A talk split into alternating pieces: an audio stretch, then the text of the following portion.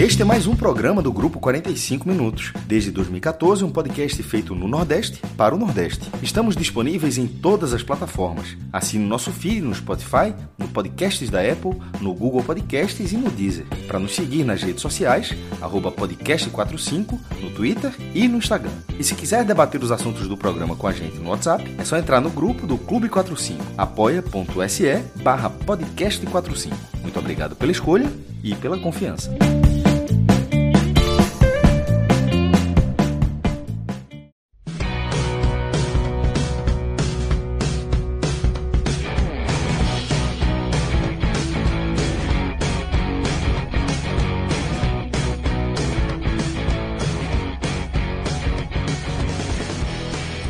Olá, galera! Podcast 45, começando mais uma edição. Eu sou Celso Ishigami e estou aqui na companhia dos meus caríssimos maestro Cássio Zirpoli, Fred Figueroa e do pai de Luca e Malu, Cauê Diniz, que agora há pouco compartilhou com a turma aqui a notícia de que ele e sua companheira estão aí grávidos de cinco meses, está chegando Maluzinha para completar esse time. Então, Cauê, meu irmão, parabéns, velho oficialmente aqui também no nosso programa.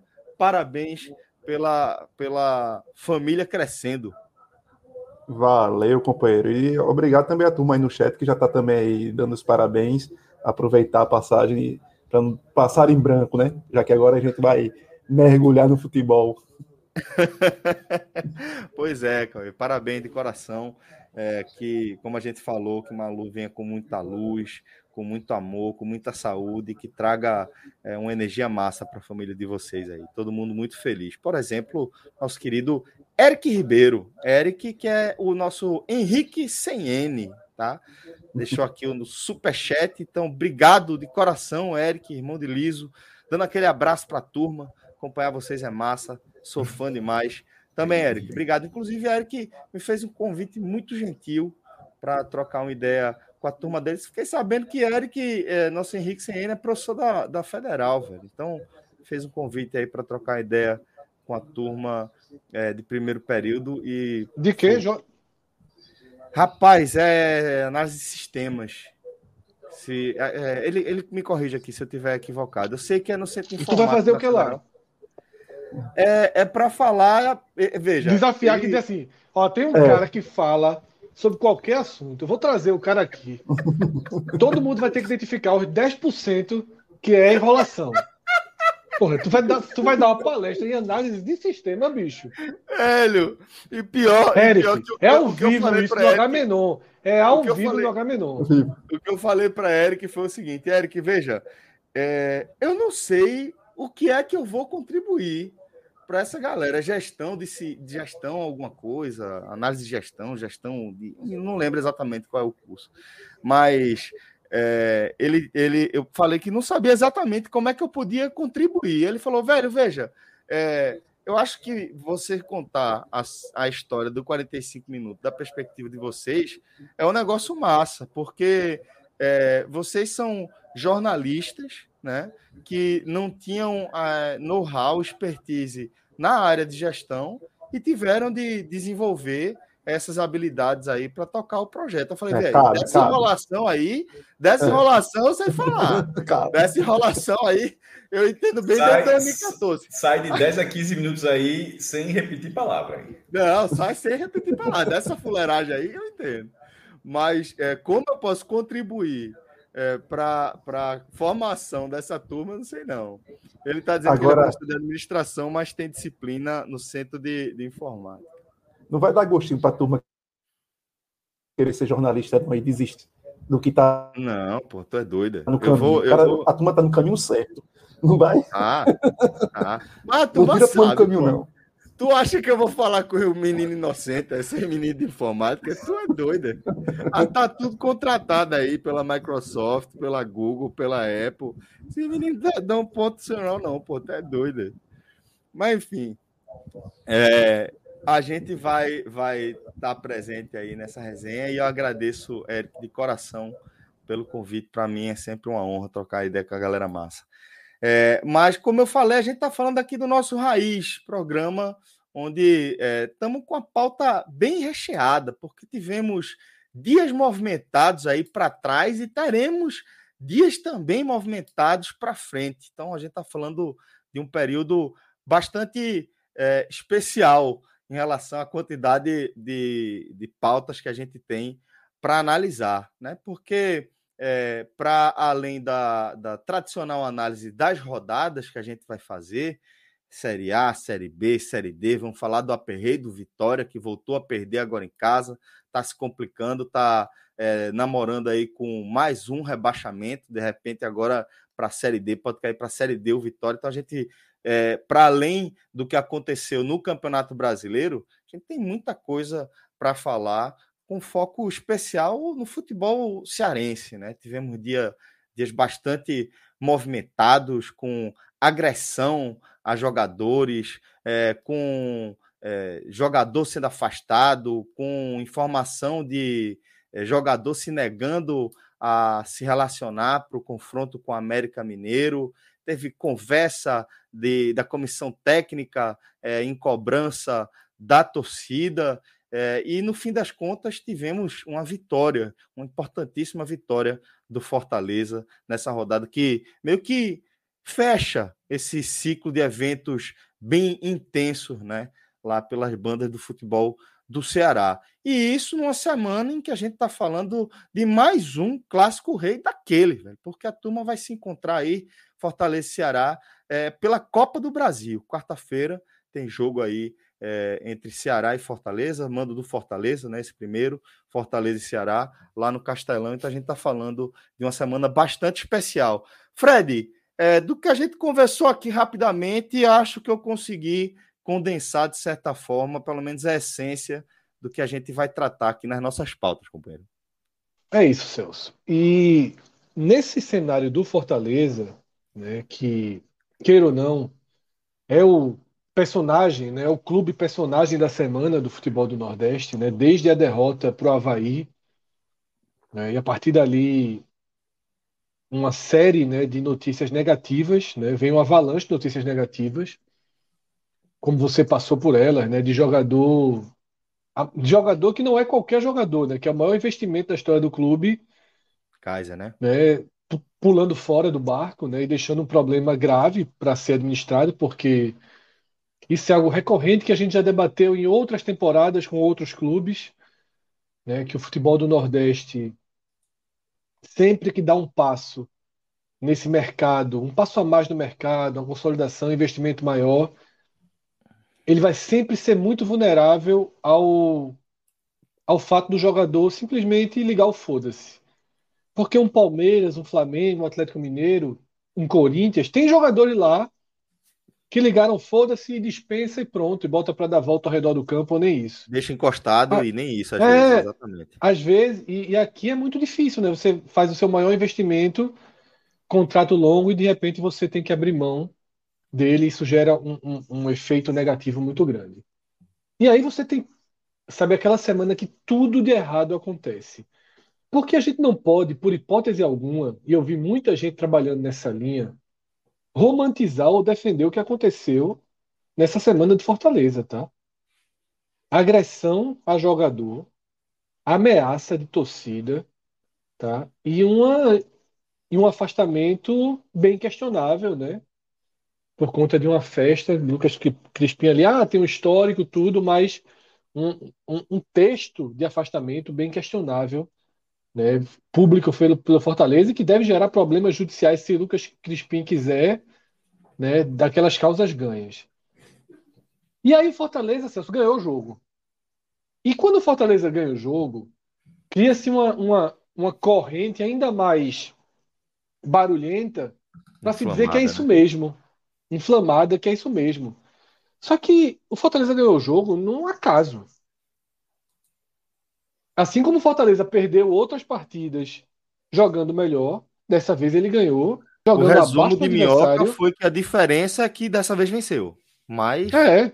a história do O goleiro foi muito bem, Boeck foi muito bem. Uhum. E Voaden foi muito bem para o Fortaleza também, né? O, o, combo ali, né? Porque foram dois lances em que o VAR chama o pênalti e Voaden sustenta. Não são dois lances de uma certeza absoluta e um pênalti gritante, uma coisa assim escandalosa. Tá? Mas, e aí é um outro pauta também bem importante, né? A falta de critério absoluta do futebol brasileiro. Quem viu o pênalti marcado? Quem viu o pênalti marcado contra o Ceará, né? Ceará e Goiás e Ceará. O pênalti que ainda gera a expulsão de Bruno Pacheco. E compara com essa jogada do Fortaleza. A do Fortaleza é muito mais forte a jogada. O toque no braço, no rosto, a, a velocidade. A diferença é que um sangrou e o outro não sangrou né? E aí o sangue definiu pênalti e expulsão no jogo e o mesmo critério não foi, não foi aplicado. E ainda cito o pênalti do Curitiba sobre o Atlético Paranaense, né? Que o goleiro sai, dá um soco e acaba acertando Isso. o rosto do jogador. É a mesma linha, tá? É a mesma linha. Nenhum dos três casos, Pacheco do Ceará contra o Goiás, do, do Fortaleza e o do, o do Curitiba, foi uma tentativa deliberada de fazer a falta. Nenhum dos três casos. Foram movimentos aéreos que acabaram né, agredindo o rosto. Então, assim, eu nem vou entrar nessa polêmica. O que eu quero dizer é o seguinte: eu não vejo que esses movimentos do Fortaleza, afastamento de jogador, saída de jogador, agressão a jogador, torcida né, infernizando no ambiente de trabalho, eu não acho que isso gerou nada de positivo. Eu acho que o resultado veio como virão outras vitórias. Fortaleza não vai acabar o campeonato com sete pontos. Não tem time para isso. O time é para mais. Tá? O Fortaleza vai brigar para não cair. Né? Depois da vitória do, do, do da derrota para o Havaí, que ele ficou com a campanha abaixo do Náutico, do América, né? e daquelas campanhas piores do Nordeste, muita gente veio comparando e disse, não, eu não vejo nenhuma chance do Fortaleza ser um América de Natal. Fortaleza ele tem condições para trilhar. Agora, ele não pode cair nessa armadilha, né, de ser justiceiro, né? Porque aí ele vai enfraquecendo. Eu não sei se Lucas Crispim vai voltar, vai ser perdoado. Eu não sei se Robson, como é que Robson continuará depois da agressão. Mas o time do Fortaleza é mais fraco sem Kaiser, Crispim e Robson. E se continuar nessa linha, ah, não sei quem fez saiu, não sei quem fez saiu, vai ficando mais fraco. Não é por aí. Eu acho que a vitória já acalma um pouco as coisas e tem que se realinhar. Aproveitar que venceu, que poderia estar o um inferno agora, né? Veja só, se Boeck não faz a partida que fez, e se Voaden obedece o VAR, e se Voaden obedece o VAR, a gente estaria falando aqui de um inferno. O segundo VAR, só para de repente alguém perder. O segundo VAR, o primeiro não foi. O primeiro foi. Não, eu tô dizendo. Se Voaden, é, mas eu tô dizendo assim: se Voaden obedece qualquer VAR. Porque o VAR não, chamou. Não, mas, mas para deixar preciso para a questão, porque o primeiro não, ia obedecer nada, porque o primeiro foi absolutamente nada. O primeiro não cabe nem questionamento. O primeiro é daqueles lances que você. Que, que é o VAR passando vergonha. O primeiro lance é o VAR passando vergonha. Tipo, tá ligado? Você vem ver aqui, para o jogo, dá o showzinho dele, mas não é nada. O segundo cabe toda a discussão. Eu, eu, eu acho que foi pênalti. Um vai achar que não foi, outro vai achar que foi, mas o segundo VAR o, tem ali. O primeiro, só para só deixar claro, não é, chama, não é obedecer o VAR, é obedecer o segundo VAR. Se tivesse obedecido o primeiro VAR, aí a pauta hoje seria que o Fortaleza foi prejudicado. Assim como o América Mineiro tá, foi prejudicado, teria sido o contrário, teria sido o Fortaleza sendo prejudicado, porque o primeiro lance não tem nada. É, naquele primeiro lance de, de é, Tite em Conte. Foi em Conte é, também, inclusive, curioso. Os dois, dois lances né? foram em Conte. O primeiro lance de Tite em Conte é, tem um puxão de camisa claro, mas também fica claro na velocidade normal do lance que é, aquilo não impede o movimento de Conte. Conte nem reclama, não faz nenhum. É óbvio que segura a camisa com, também. Com a penalidade então, ali de forma segura. gigantesca, porque ele segurou a camisa e não pode. É. Mas é, a, a, aquilo ali não não, Se fosse é, foto, tava todo mundo dizendo que era pênalti. Mas como é, é um vídeo. Mas como é o lance, gente... como você consegue enxergar, né? É, faltou. Se conta e faz uma valorização ali, leva, bota os braços, cai a pênalti. Veja assim, eu, eu, e não puxa também. Ele nem sente, ele nem sente. Pega, mas mas ele, ele realmente não sente. É uma coisa muito. Porque, ele nem sente, ele nem sentiu. Tite tá fazendo, Tite tá fazendo aquele, aquela é, ação que é um movimento correto de marcação, que é você colocar o braço no tórax do cara que você está marcando. Porque se ele for girar, você vai girando com ele, você não se perde. Só que quando o Conte é, faz o movimento, ele está segurando o tecido, mas é muito sutil. mas aí, solta... contra o Corinthians em São Paulo, é pênalti, Celso. É exatamente, exatamente. E é por isso que eu estou dizendo o risco que correu, porque o VAR chamou. O risco correu, isso. Porque o, o VAR chamou, correu. né? O Fortaleza agora, ganhou o jogo e... sob muito risco, dentro de campo, com interferência do VAR, tudo foi um grande risco. Foi. O, né? E por isso que é preciso ter muito um cuidado. Que eu trouxe também na, no, no telecast que eu fiz ontem com o Minhoca e com o Luca, que foi destacando o momento dessa ação do primeiro VAR. Porque era um momento em que Boeck tinha acabado de fazer as três primeiras grandes defesas. Vou botar da seguinte forma: três defesas sendo duas grandes defesas, né? Tem um escanteio que foi meio mal assombrado, que ele, que ele botou a bola ali. Na sequência desse escanteio, tem aquela bola que vem queimando a grama, que foi uma, a primeira grande defesa dele no canto. E na sequência daquele lance, a bola que ele defende com a, meio com a perna, meio com a bunda, uma grande defesa no chute a queima-roupa dentro da pequena área. É, e na, é, na, sequência desse lance, no, novamente, é que tem o, o, essa marcação, essa chamada do VAR desse lance de Tite em Conte. Aí o que é que acontece?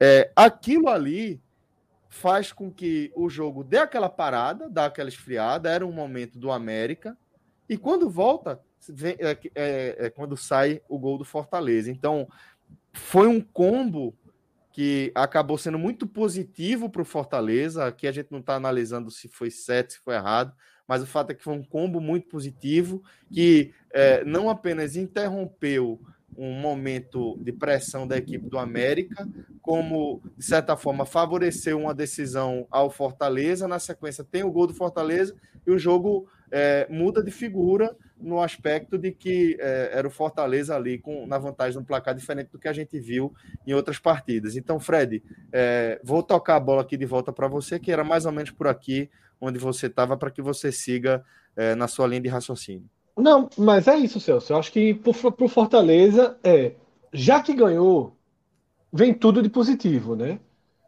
É mais fácil reintegrar Crispim, é mais fácil Robson voltar.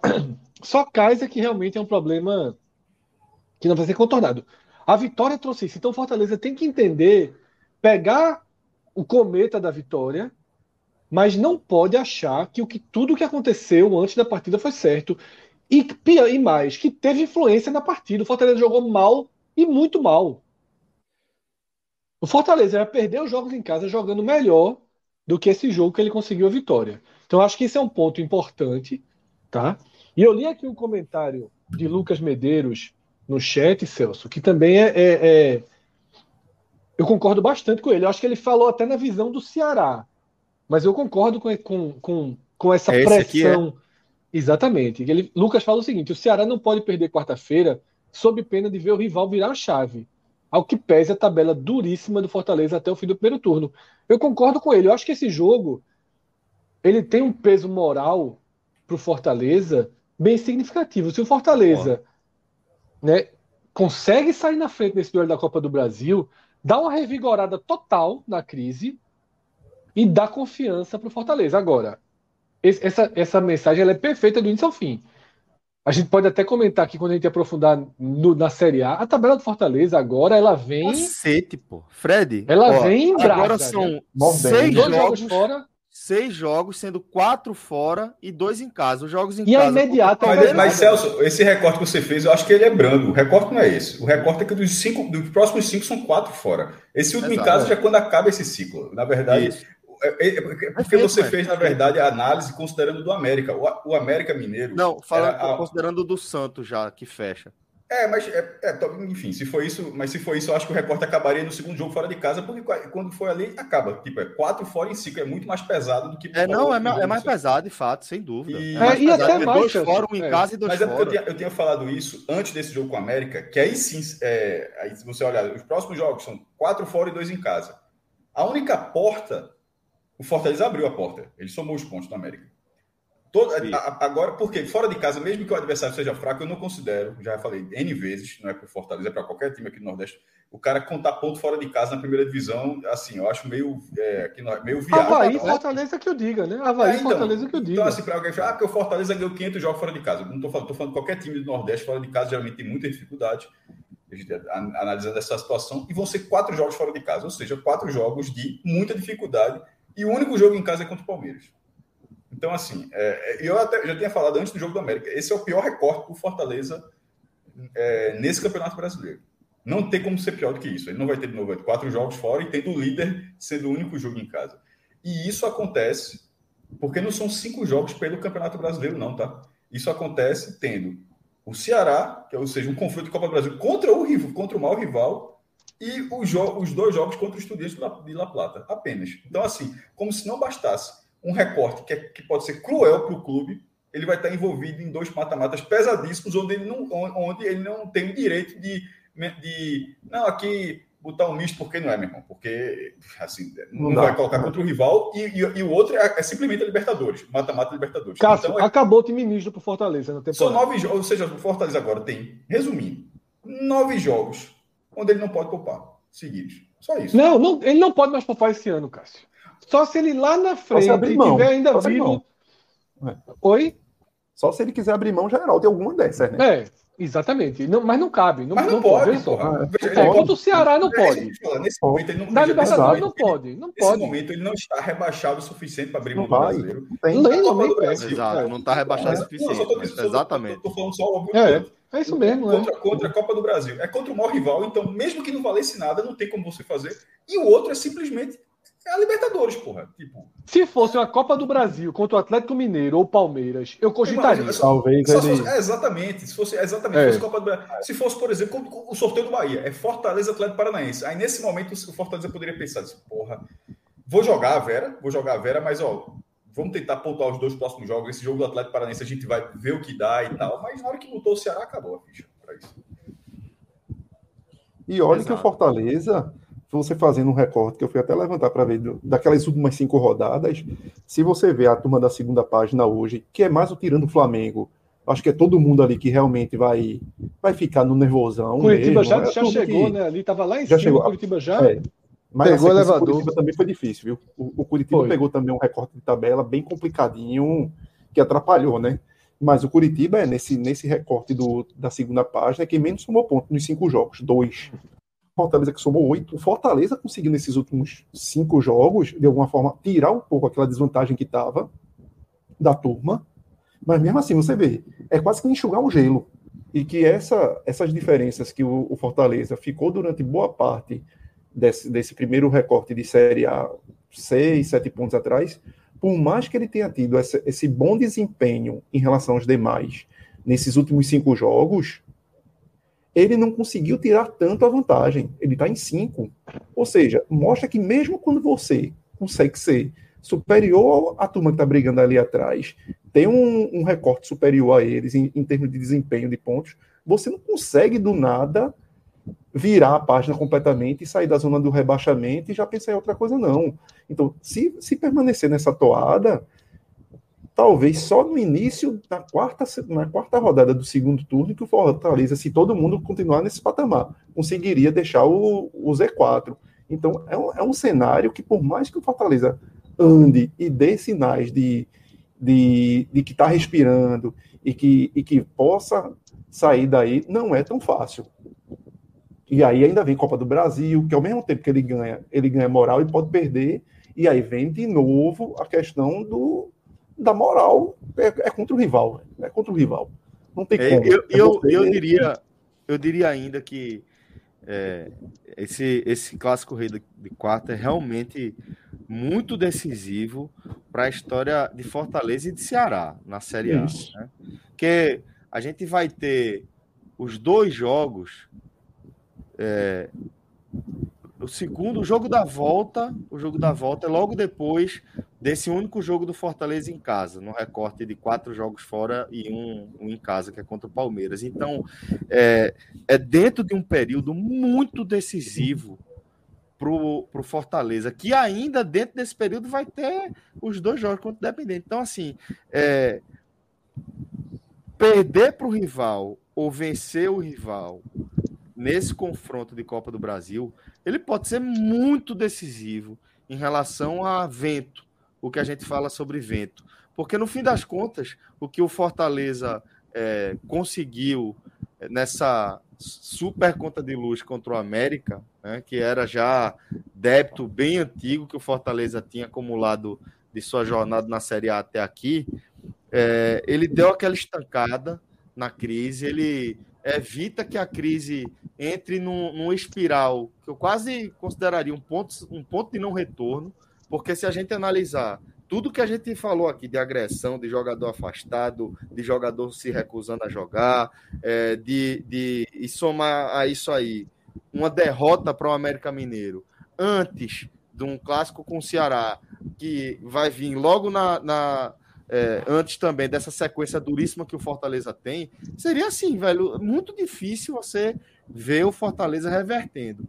Como venceu, aí eu acho que a gente volta a ter um momento muito decisivo, tanto para Ceará quanto para Fortaleza. O Ceará que vem de empate fora de casa aí com. E, e reverteu no cenário que Fred disse.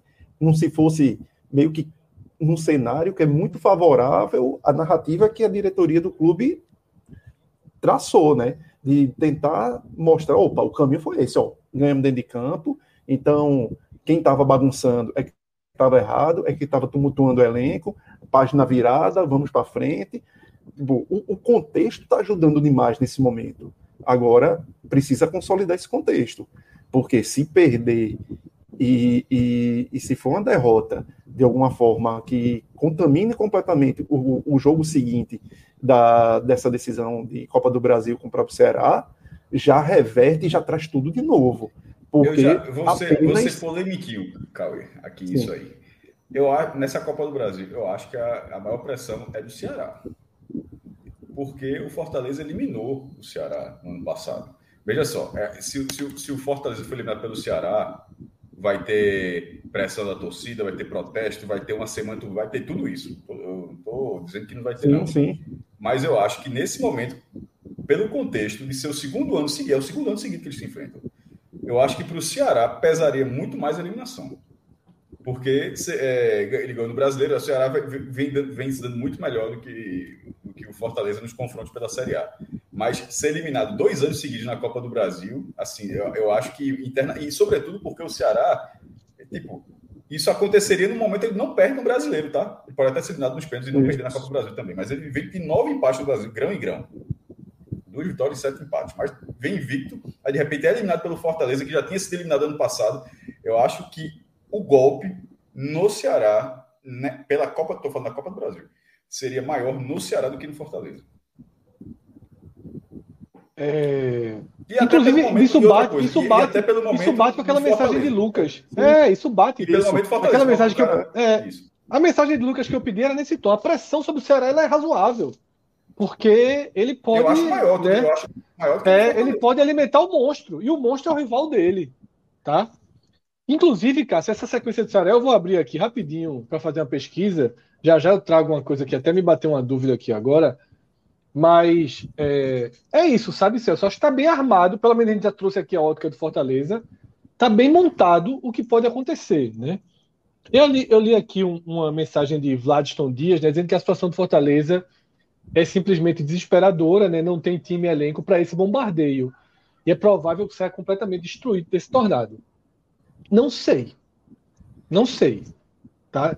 Eu acho que vai, a gente vai ter que ver aí um pouco de jogo a jogo, sabe? Agora, se for uma coisa eu concordo. Se pegar o, se o vento continuar batendo na cara do Fortaleza, como vinha sendo até domingo, pode acontecer. Pode acontecer. Agora vai ter que ser jogo a jogo. Que empata quarta, segura o Atlético Mineiro no, no fim de semana, no, no sábado, Isso. já dá um, né? O jogo do Curitiba já joga a pressão do Curitiba. É, e aí o extracampo, veja só, o extracampo em tese, ele ameniza, porque o jogador baixou a cabeça. Robson apanhou, baixou a cabeça. E já teve um movimento ganhou, porque se também. Perde, porque se perde, Celso. Se perde, é mais difícil o Crispim voltar. É. Muito mais. Robson já fica assim, porque e o time ia ser vaiado de novo. Ia ser uma confusão, um caos Tudo de novo. Tudo se somava, Fred. Tudo, Tudo se somava. Essa vitória foi, essa vitória foi... ela foi essa vitória ela foi assim, oxigênio, paz, total, onde não total. tinha paz, né? E, e é, Luiz Gustavo, ele é, destacou aqui algo que é importante também de ser dito é, sobre esse momento de Fortaleza, né? Que o Evoda tem muito capital junto à torcida do Fortaleza, possivelmente dá para ser considerado o maior técnico da, da história do clube é, inclusive pelas decisões é, que, que tomou de permanecer à frente do clube. E ele usou esse capital para encarar as críticas da torcida de frente antes do, do jogo com o América. Importante que se diga que foi no sábado a conversa que ele teve com a torcida. E o fato é que é, antes mesmo dessa vitória que, como o Fred falou, ajudou o time a lamber suas feridas, né? a dar uma estancada mesmo na sangria é, de uma acalentada no ambiente de bastidor que tinha ali no Fortaleza, é, Voivoda já tinha feito as pazes com a torcida, e isso se somou. Então, o que a gente vê hoje, eu encaro que, apesar de ter sido uma vitória que, do, do ponto de vista matemático, de ritmo de pontuação, foi somente o Fortaleza pagando, amortizando um pouquinho a sua dívida nessa corrida que tem na luta contra o rebaixamento, é, ela, ela tem, já, eu já encaro como um fato positivo, sabe? Eu acho que é, a maneira como a torcida do Fortaleza assimilou e a forma como ela está interpretando tudo que aconteceu até é, após a vitória sobre o América, meio que, que é, dá a possibilidade de o Fortaleza é, seguir tratando os próximos compromissos como um, um, fato, um grande fato positivo, o início de um novo momento do time na temporada, porque é exatamente isso. Não precisa vencer o Ceará, né? Se não perder do Ceará nesse momento, se conseguir pontuar de novo aí é, no fim de semana, porra, o Atlético é, vem desfalcado, aquilo que Cássio fala, né? Vem desfalcado, mas chato pra caralho, mas ainda assim é melhor do que se viesse com força máxima. Então, não deixa de ser uma oportunidade. Se vai somando oportunidade, a gente pode ver o Fortaleza de fato num novo momento. Mas eu queria saber também, Fred, como você enxerga o momento desse clássico rei para o Ceará, que foi a pergunta original e foi a observação original que você trouxe ali, né? Celso, eu fiz até uma pesquisa aqui, porque eu me lembrei o segundo. Eu me lembrei quando a gente está trazendo o Ceará, porque nesse momento o Ceará ele é o 13 terceiro colocado, né? Tem 13 pontos, né? Com sete empates, né? Três vitórias, três derrotas e sete empates. Marquinhos Santos fez dois jogos, né? Um chegou e já foi, e o resto ali com Dorival, né? Que vinha numa imagem ok, né, para o Ceará. E aí, Celso, eu me lembro de um debate que a torcida do Ceará era completamente contra a gente ano passado. Hum. O Ceará demitiu o Guto em sétimo. Foi. Guto, na 13 terceira rodada, era sétimo. E a gente falava Tinha 19 pontos. A, a, campanha do Fortaleza estava empurrando o Ceará a essa decisão. Na, na 13 terceira rodada, o Ceará empatou com o Sport, aquele 0 a 0 né? Foi. E a torcida do Ceará estava revoltada com o Guto. Revoltada. Revoltada. O Sport estava aquele time mais morto do começo do campeonato. Meu irmão, indigno. Foi aquele jogo que ninguém teve chance. Foi um jogo horroroso na Ilha do Retiro. Um 0x0 Sport Ceará. Ceará de ressaca de alguma Foi o primeiro jogo daquele brasileiro sem finalizações na barra. Isso. A torcida do Ceará revoltada. O time era sétimo e tinha três pontos a mais do que hoje. Quando o Dorival saiu por cima, com a campanha abaixo da de Guto. Isso é, é assim. E Guto cai na 18 rodada em sétimo, porra. E aí a gente falava que toda aquela pressão era diretamente ligada ao fato do Fortaleza ser o segundo colocado na época. Né? Todo mundo negou, negou, talvez negue até hoje, e mas ne... você olha assim e vê. Exatamente. Aí agora. Aí você agora, aceita mais, porque você está na frente. Exatamente. Você trata até como positivo. Não, não posso, eu vejo, não. Eu não vou dizer que é positivo, eu vejo muitos torcedores do Ceará se queixando Sim, da campanha. A repetição do é resultado agora, né? Comparável à campanha do ano passado, onde também onde o, onde o desempenho era. Não, desempenho não, o resultado, o resultado era muito superior. É isso. É óbvio que tem um questionamento. E a lógica era a mesma. Ponto, porque foi isso que. Jogos Cássio, questionamento, questionamento mas... Essa é a minha pesquisa, foi quando falou assim, ó. Tá arrumando aquele pontinho, eu disse, rapaz, isso é um gutismo da porra. Aí eu disse, opa. Foi ontem. Deixa eu ver como é que foi Guto. Foram 11 ano passado, mas foram quantos empates? É. quantos empates tu achou aí? Foram 11 o que ano passado, Cássio? Acho que foram 11 jogos, mas foram quantos empates? Não, 11 jogos o quê? O, Guto foram 18. Sem perder? Ah, quantos jogos sem. Não, foram 18 jogos com o Guto. Quantos ficou sem Não, ah, não, não, mas não, é não, calma. É quantos jogos sem perder ano jogos, passado? Nove né? jogos sem Sim. invencibilidade. A quantos jogos sem perder ano passado? Porque agora são sete empates em nove jogos. A invencibilidade longa. Mas é muito é. grão e grão, eu tô falando, o grão e grão, pô, é óbvio que é bom não perder nove jogos, mas assim, sete empates em nove é foda. Um exemplo que eu sempre dou aqui. É... Pô, o Sport não foi para Libertadores porque empatava para cacete, meu. O Sport perdeu só nove jogos naquele campeonato. assim, e, e, mas é porque era muito empate. Assim, empatou muito e, no final das contas acaba não tendo resultado.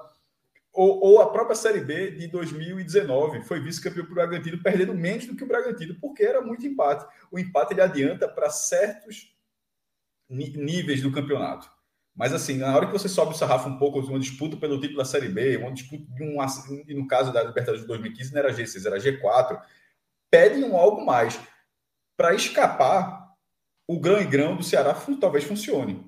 Mas não sei se o Ceará, o Ceará que está indo tá há cinco anos, se ficava para o sexto ano, seria o recorde do Nordeste. Não sei, depois do, Ceará, do Fortaleza ter sido quarto lugar, se só o décimo sexto lugar para o Ceará seria é, aceitável. Aliás, se o time tiver na 17 na última rodada, ganhou e vira o 16 é óbvio que é aceitável. Estou falando assim, na campanha de ali no banho-maria, banho-maria 16.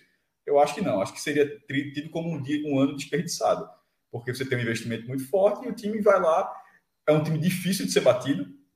É óbvio que é um time difícil de ser batido, time que não perde nove jogos, pô. Mas, mas também que, que, que, falta, um poder de, falta um poder de decisão. E esse poder de decisão é o que está minando para que o Ceará tenha uma campanha. É da primeira tabela. Eu nunca vou dizer se há de campanha de G6, não. Prefiro dizer primeira tabela, que o cara tá ali no bolo. A gente já viu alguns anos tem sido isso. Na reta final ali, tu vê o que é. O América Mineiro, na dessa, foi para Libertadores ano passado. Se bananou ali na reta final, primeira tabela, ganhou a sequência no final, pum, Libertadores. Inclusive, num confronto direto contra o próprio Ceará, que acabou sendo empate. É, olha o empate como custa. o empate do Castelão, né? Ali naquela reta final do, do ano passado. E aí, Celso, trazendo para esse jogo de quarta-feira, eu acho que é isso. Eu trouxe, fui buscar lá o exemplo Guto para mostrar que havia uma crise de humor gerada pelo bom desempenho do rival. E rivais causam isso um no outro, né? Isso. Acho que dessa vez as pessoas já começam a entender. Então, assim, como o Cássio falou, há uma pressão forte no Ceará por isso. Porque eu não duvido que quarta-feira, uma vitória do Fortaleza, jogue nuvens pesadas carregadas para o lado do seu rival. Porque isso pode acontecer. Você já começa a ver menos invencibilidade, mais tempo Não seria vencer. a primeira vez, né? Nem, nem, nem, nem a centésima, né? Pois é. e, e é isso, sabe, Celso? Eu acho que há uma carga para o Ceará. Agora, é um time hoje mais estruturado, é um time hoje que está mais equilibrado, porém, a dependência de Mendonça é muito grande, né? E não vai jogar, né? Então, aí são outros 500, né? Porque o Mendonça vem fazendo a temporada espetacular, né? E o Ceará, como, como nesse final de semana contra o Cuiabá, que não teve nem Vina nem Mendonça, ele é outro time. Agora deve voltar Vina, mas não deve ter o colombiano. E aí muda um pouquinho o jogo, né? Você tira hoje o maior poder ofensivo do time cearense que segue né, algumas temporadas com o problema do 9, né? Não tem 9, né? E já estão descobrindo que Matheus Peixoto não é o 9, né? Que eles queriam. Aos pouquinhos, aquela minha tuitada já começou a redenção lá, né? O a ficha desculpa, caindo. Volta Clebão. É aquela é. ficha, a ficha do Laerte caindo. Que não é um jogador ruim, repito, não acho Fred, Matheus Peixoto ruim. É menino com essa história, que todo, todo ano ele faz uma promoção e a galera é pau, aguenta, aguenta aguenta as pancadas e no final do ano. Lá é volta a redenção, é. É uma redenção, Não, mas tem, a deve tem, ser mais justa. Eu acho que a redenção é. é pequena ainda, muito pequena. Mas e tem aqueles, já aconteceu comigo, que o cara fica caladinho, fingindo que tu não lembra. Eu ignoro completo. É. Né? O cara, o cara passa um mês sendo imbecil contigo, aí daqui a pouco, de repente, dá uma ré e finge que nada aconteceu. Como, como é, meu irmão? Aí, aí, calma aí. E olha que a forma de jogar do Ceará até ajudaria Matheus Peixoto, né? O Ceará é um time que consegue trabalhar e a bola cruzar ali na frente para alguém só escorar, né? Ou seja, teoricamente, porque Matheus Peixoto com, com a bola nos pés fora da área é, dá trabalho, dá trabalho em acertar, né? E, e, e, o Ceará, teoricamente, as características do time, o, o futebol de Matheus Peixoto talvez é, fosse minimizado os defeitos dele diante de como o Ceará joga. Mas é fraco, pô. É fraco. Ele é útil, ele é útil. Ele é, é útil. Ele não é horroroso. Ele não é horroroso, mas não é. O Ceará esperou muito. E essa espera criou uma espécie de. Pô, a gente tá com o cara aí, o cara não tá podendo jogar, mas. Não é esse cara que o Ceará precisa. Não é. é. Esse cara que o Ceará precisa é caro, é difícil de encontrar. Tipo, eu fiquei muito mais animado com o Zé Roberto e não tá rendendo, né? Entre os dois, eu preferia Zé Roberto. E se também, botar Kleber, eu, eu, prefiro Zé Roberto e Kleber. Ele seria o ah. último dessa minha lista. Né? Mas é um problema, né? Galhardo deve voltar, já ajuda bastante. Muito. Até muito. porque foi muito bem no clube, muito bem no clube, tem identificação. Mas é isso, tem pressão demais, Celso, na, no Castelão, quarta-feira. A ponto de que eu acho que deve ser um jogo feio, um jogo que não perder é muito mais importante do que ganhar. Né? Deixa esse problema para resolver mais para frente. É, mas aí, foi exatamente assim que, tá aconteceu, falando... aí virou um 3 a 0 é. na volta. Assim. Então, assim, tem que, ter, tem que ter cuidado com é, é esse negócio desse, de segundo jogo, o segundo jogo. É. o mesmo jogo decide também. Decide. Não, total. Total. Não, decide, mas acho que os dois têm muito a perder. Os dois têm muito a perder. Eles têm a perder no primeiro e no segundo. É, repito, Lógico, né, Cássio? Porra, Fred. Sim, você. Veja, não é tão lógico porque você está falando que os dois têm a perder. Eu estou dizendo que eu eu não iria nesse cenário que você está descrevendo. Eu estou discordando disso que você falou. Assim, eu, eu, acho que esse até porque isso aconteceu. E por que, eu não estou discordando da discorde, não? Eu estou discordando, contextualizando que ano passado foi assim. E acho que o Ceará, eu acho que para o Ceará, o Ceará deveria. Olha só, meu irmão, bora dar uma acelerada no primeiro jogo. Porque no, no o banho-maria do ano passado, a gente, o banho-maria do ano passado levou um ferro no segundo jogo. Então, assim, em vez de, não, pô, banho-maria, que vê qual é, estudando os times, não, pô, é 180 minutos, tem 90 ainda. E no caso do Fortaleza, assim, que vai, é prioridade na torcida, para de repente vai inverter o papel no segundo jogo. Eu acho que é, o, o, Ceará ele tem uma lição do ano passado, então, para deixar para outra partida. Bota o bet, bota o bet nacional para a gente nem é discutir. Isso. Cada um tem, cada um tem vintinho para colocar nesse jogo. É bom que vai ter que torcer um placar, contra o outro, né? Placar fechado, é? Placar fechado. Não, cada um bota como quiser os 20, aquela liberdade. 2 a 2 Vê lá, abre lá. Porra, tu, tu dá é. ideia, eu dou placar, tu não, ri, porra, não. Ri não, porra. Eu ri porque é da precisão, pô. 2 a 2 Tô vindo para relógio abrir lá. O relógio tá mais perdido que. Copa do Brasil ali, ó. Relógio é profissional da, do segmento. Placar exato. Cássio já vai os 20 dele no 2 a 2 tem como ver o placar exato aí? Onde é que tá? O relógio tá com uma preguiçazinha de descer aí, mas tá indo. Ah, passou, passou não? Passou. Ou era por tempo ali? Placar exato aí, ó. 2x2. 15 para 1. Cássio faz esse dinheiro pra gente. 20. Quanto é mesmo isso aí? Dá quanto? É... 300, é... 306. 300. 20, 2 a 2. Se, se botar 200, meu irmão, aqueles certezas no Botafogo ontem, o cara foi muito gigante. Uhum. O, o, o cara, que ele é botafoguense, ele né, tava perdendo, é, o Botafogo perdendo com a mente no Beira Rio. Desde os quatro minutos. O cara botou ficha na virada se eu não me engano, 30 reais viraram 1.500 reais. Foi uma... não, era, tava era, pagando era... 15 mesmo, tava pagando 15 mesmo, a é. galera falou Não, isso, não era 15 não, era 30, 40, era, muito mais do que isso. Era, Acho que era mais que isso mesmo, uma virada. Era, muito, muito mais do que isso, muito mais do que isso, muito mais. É uma, é uma maluquice, assim, o cara... E detalhe... Ô, Cássio, tu não quer logo para 3x3 não pagando 100, já que é na... Não, não acho que Para mudar de vida? Não, aí você aposta os seus 20. Os meus 20 eu acho que vai ser 2x2. Bota os seus 20 no 3x3, tá tão confiante. Eu acho não, que 2 eu, eu boto meus 20 no empate. Empate seco. Pode fazer essa empate, aposta tipo, aí. Empate, empate por empate. Empate Qualquer por um. empate. 3 para 1, tradicional. Minha linha é essa. Vintinho aí. Ceará pagando mais, né?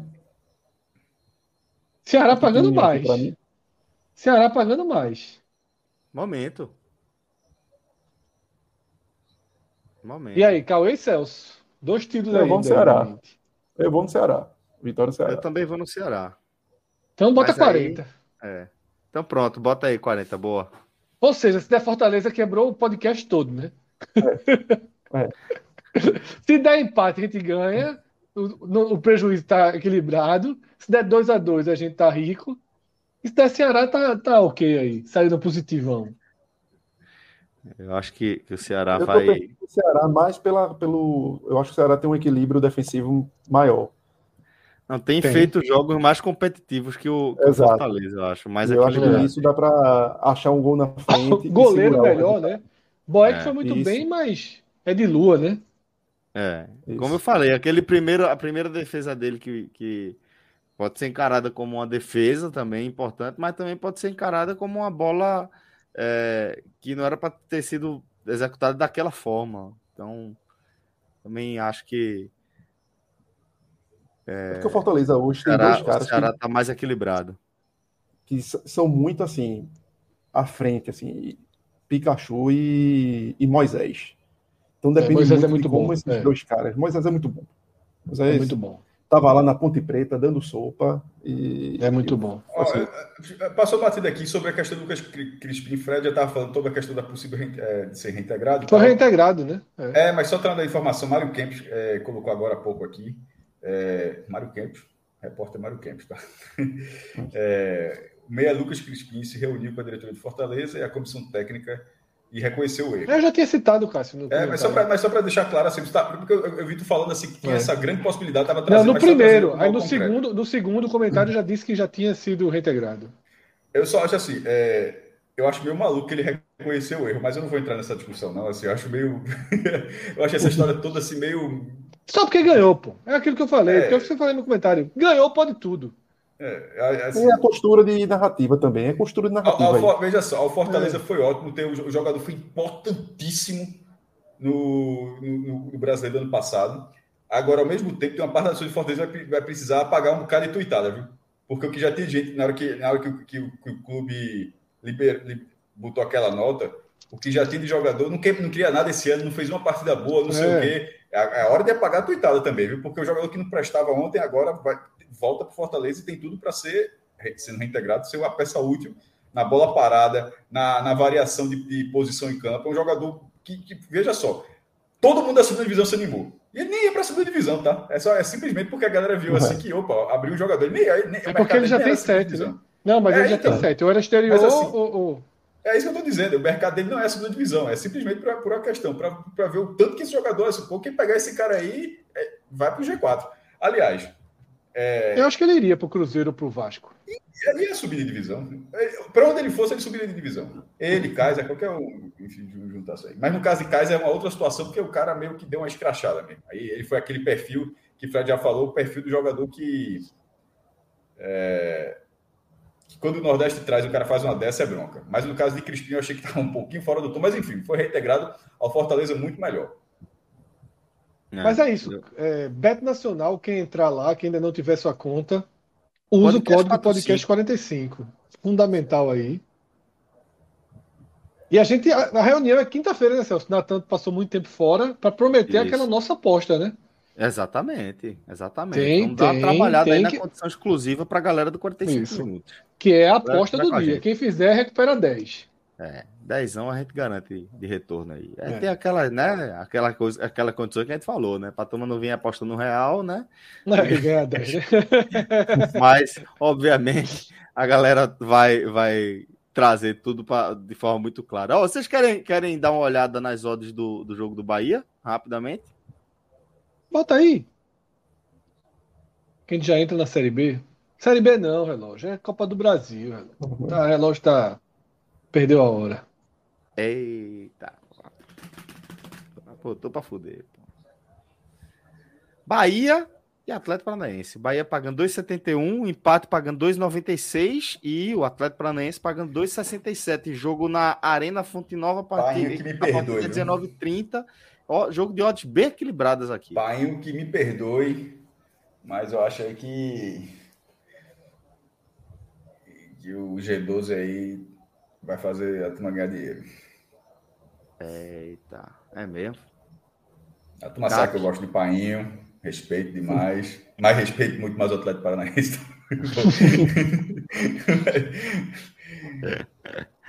então, veja, tá ali, veja só, só pra, só pra, veja, veja só, é o Bahia, G4 da Série B, contra o Atlético Paranaense. Aliás, os dois estão em terceiro lugar, tá? O Bahia é terceiro lugar na Série B e o Bahia é terceiro. Desculpa, o Bahia é terceiro lugar na Série B e o Atlético Paranaense é terceiro lugar na Série A. O Atlético Paranaense é aquela eterna capacidade de estar sempre lá em cima e ninguém nunca falar uma palavra. Meu irmão, se, o cara. O terceiro, o cara faz assim, toma um susto. O Atlético Paranaense está em terceiro lugar na primeira divisão, pô.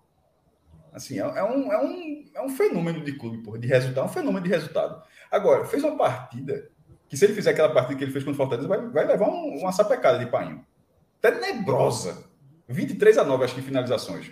Fortaleza e, e, e Atlético Paranaense no Castelão. Horrível a partida.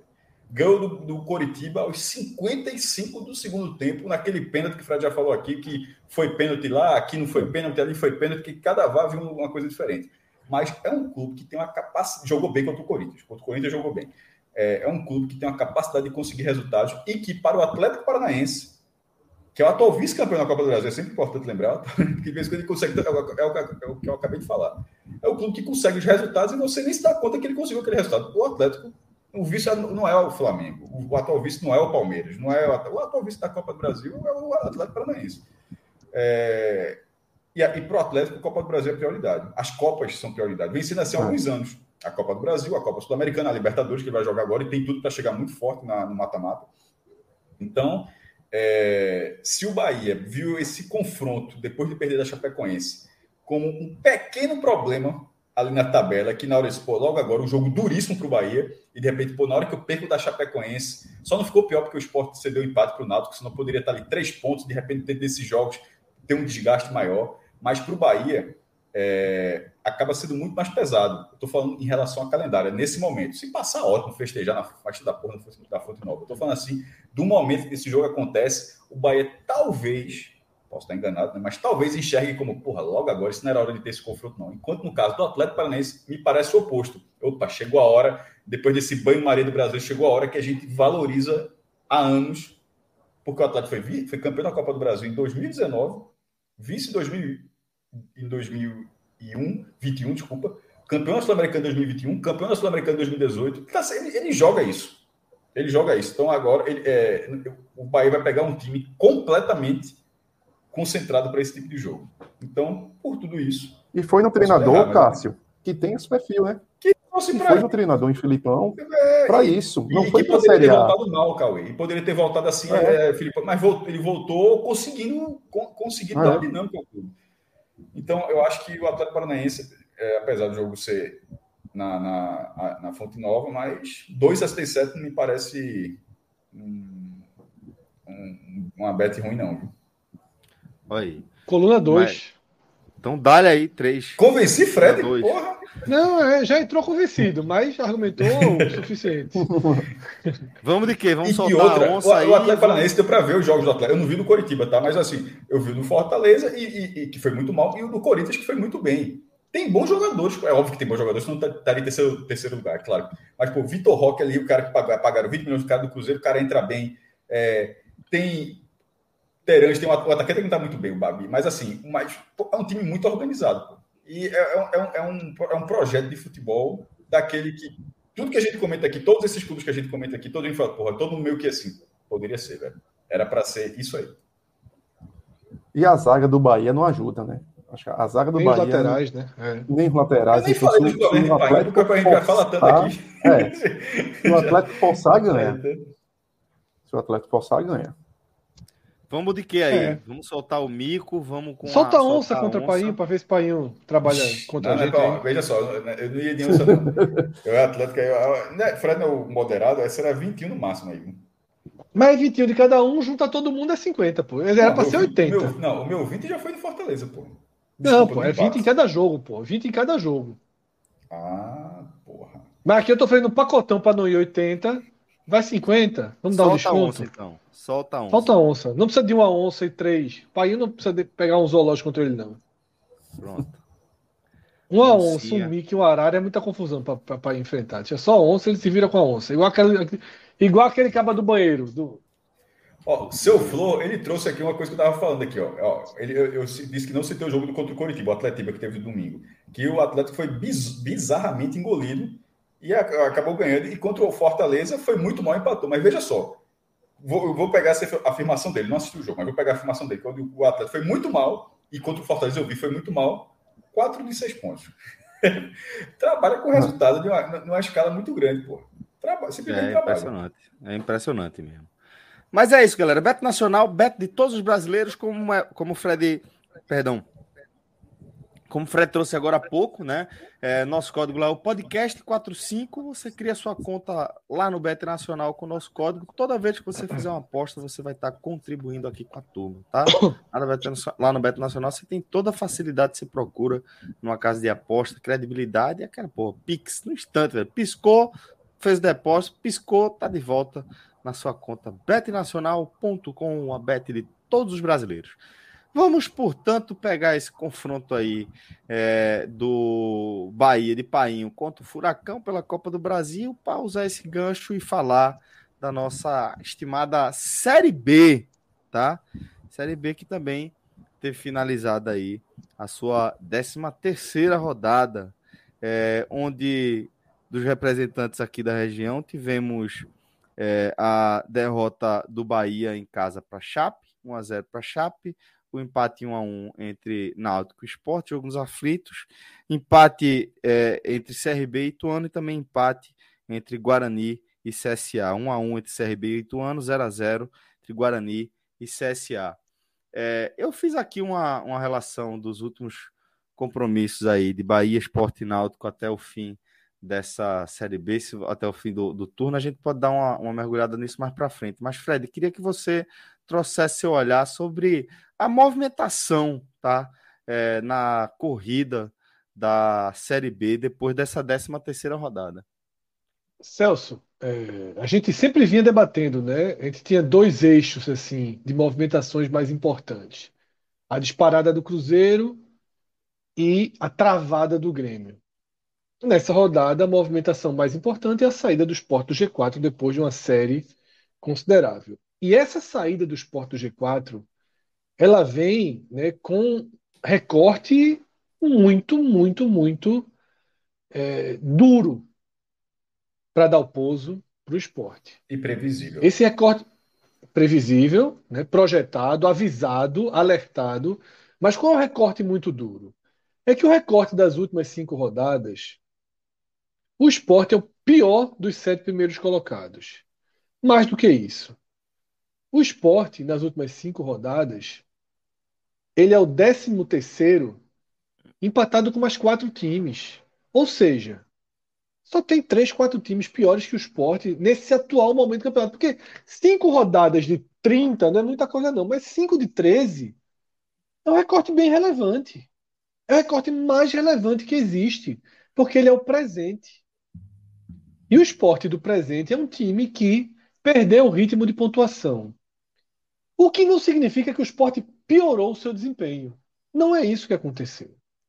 O esporte basicamente manteve seu desempenho até com o ponto positivo da entrada de Fabinho no time, mas com o eterno ponto negativo da inoperância ofensiva. Porém, o que mudou foi a tabela. E aí eu tenho usado muito essa, essa frase, Celso. A realidade, a realidade encontrou a tabela. A realidade encontrou a tabela. E na hora que a realidade encontrou a tabela, o esporte do G4 se pulverizou. Se pulverizou. E o buraco só não vai ficar pior se o time conseguiu inesperado. Primeiro, uma conta de luz assim, do tamanho do bonde contra, o, contra o Brusque, no próximo sábado. Uma conta de luz daquelas assim. Se não pagar já é avalanche negativa. Casa tá? cheia e, no verão, né? É. E depois, Celso, e depois vai precisar de alguma coisa. No Mineirão abarrotado e no Maracanã abarrotado contra os dois melhores, os dois líderes e vice-líderes do campeonato. E a turma que não perde, né? São dois times. E a turma que não, que não perde. perde. É. Que o, o, você... o problema mas... é isso também. Você vai enfrentar times que não perdem.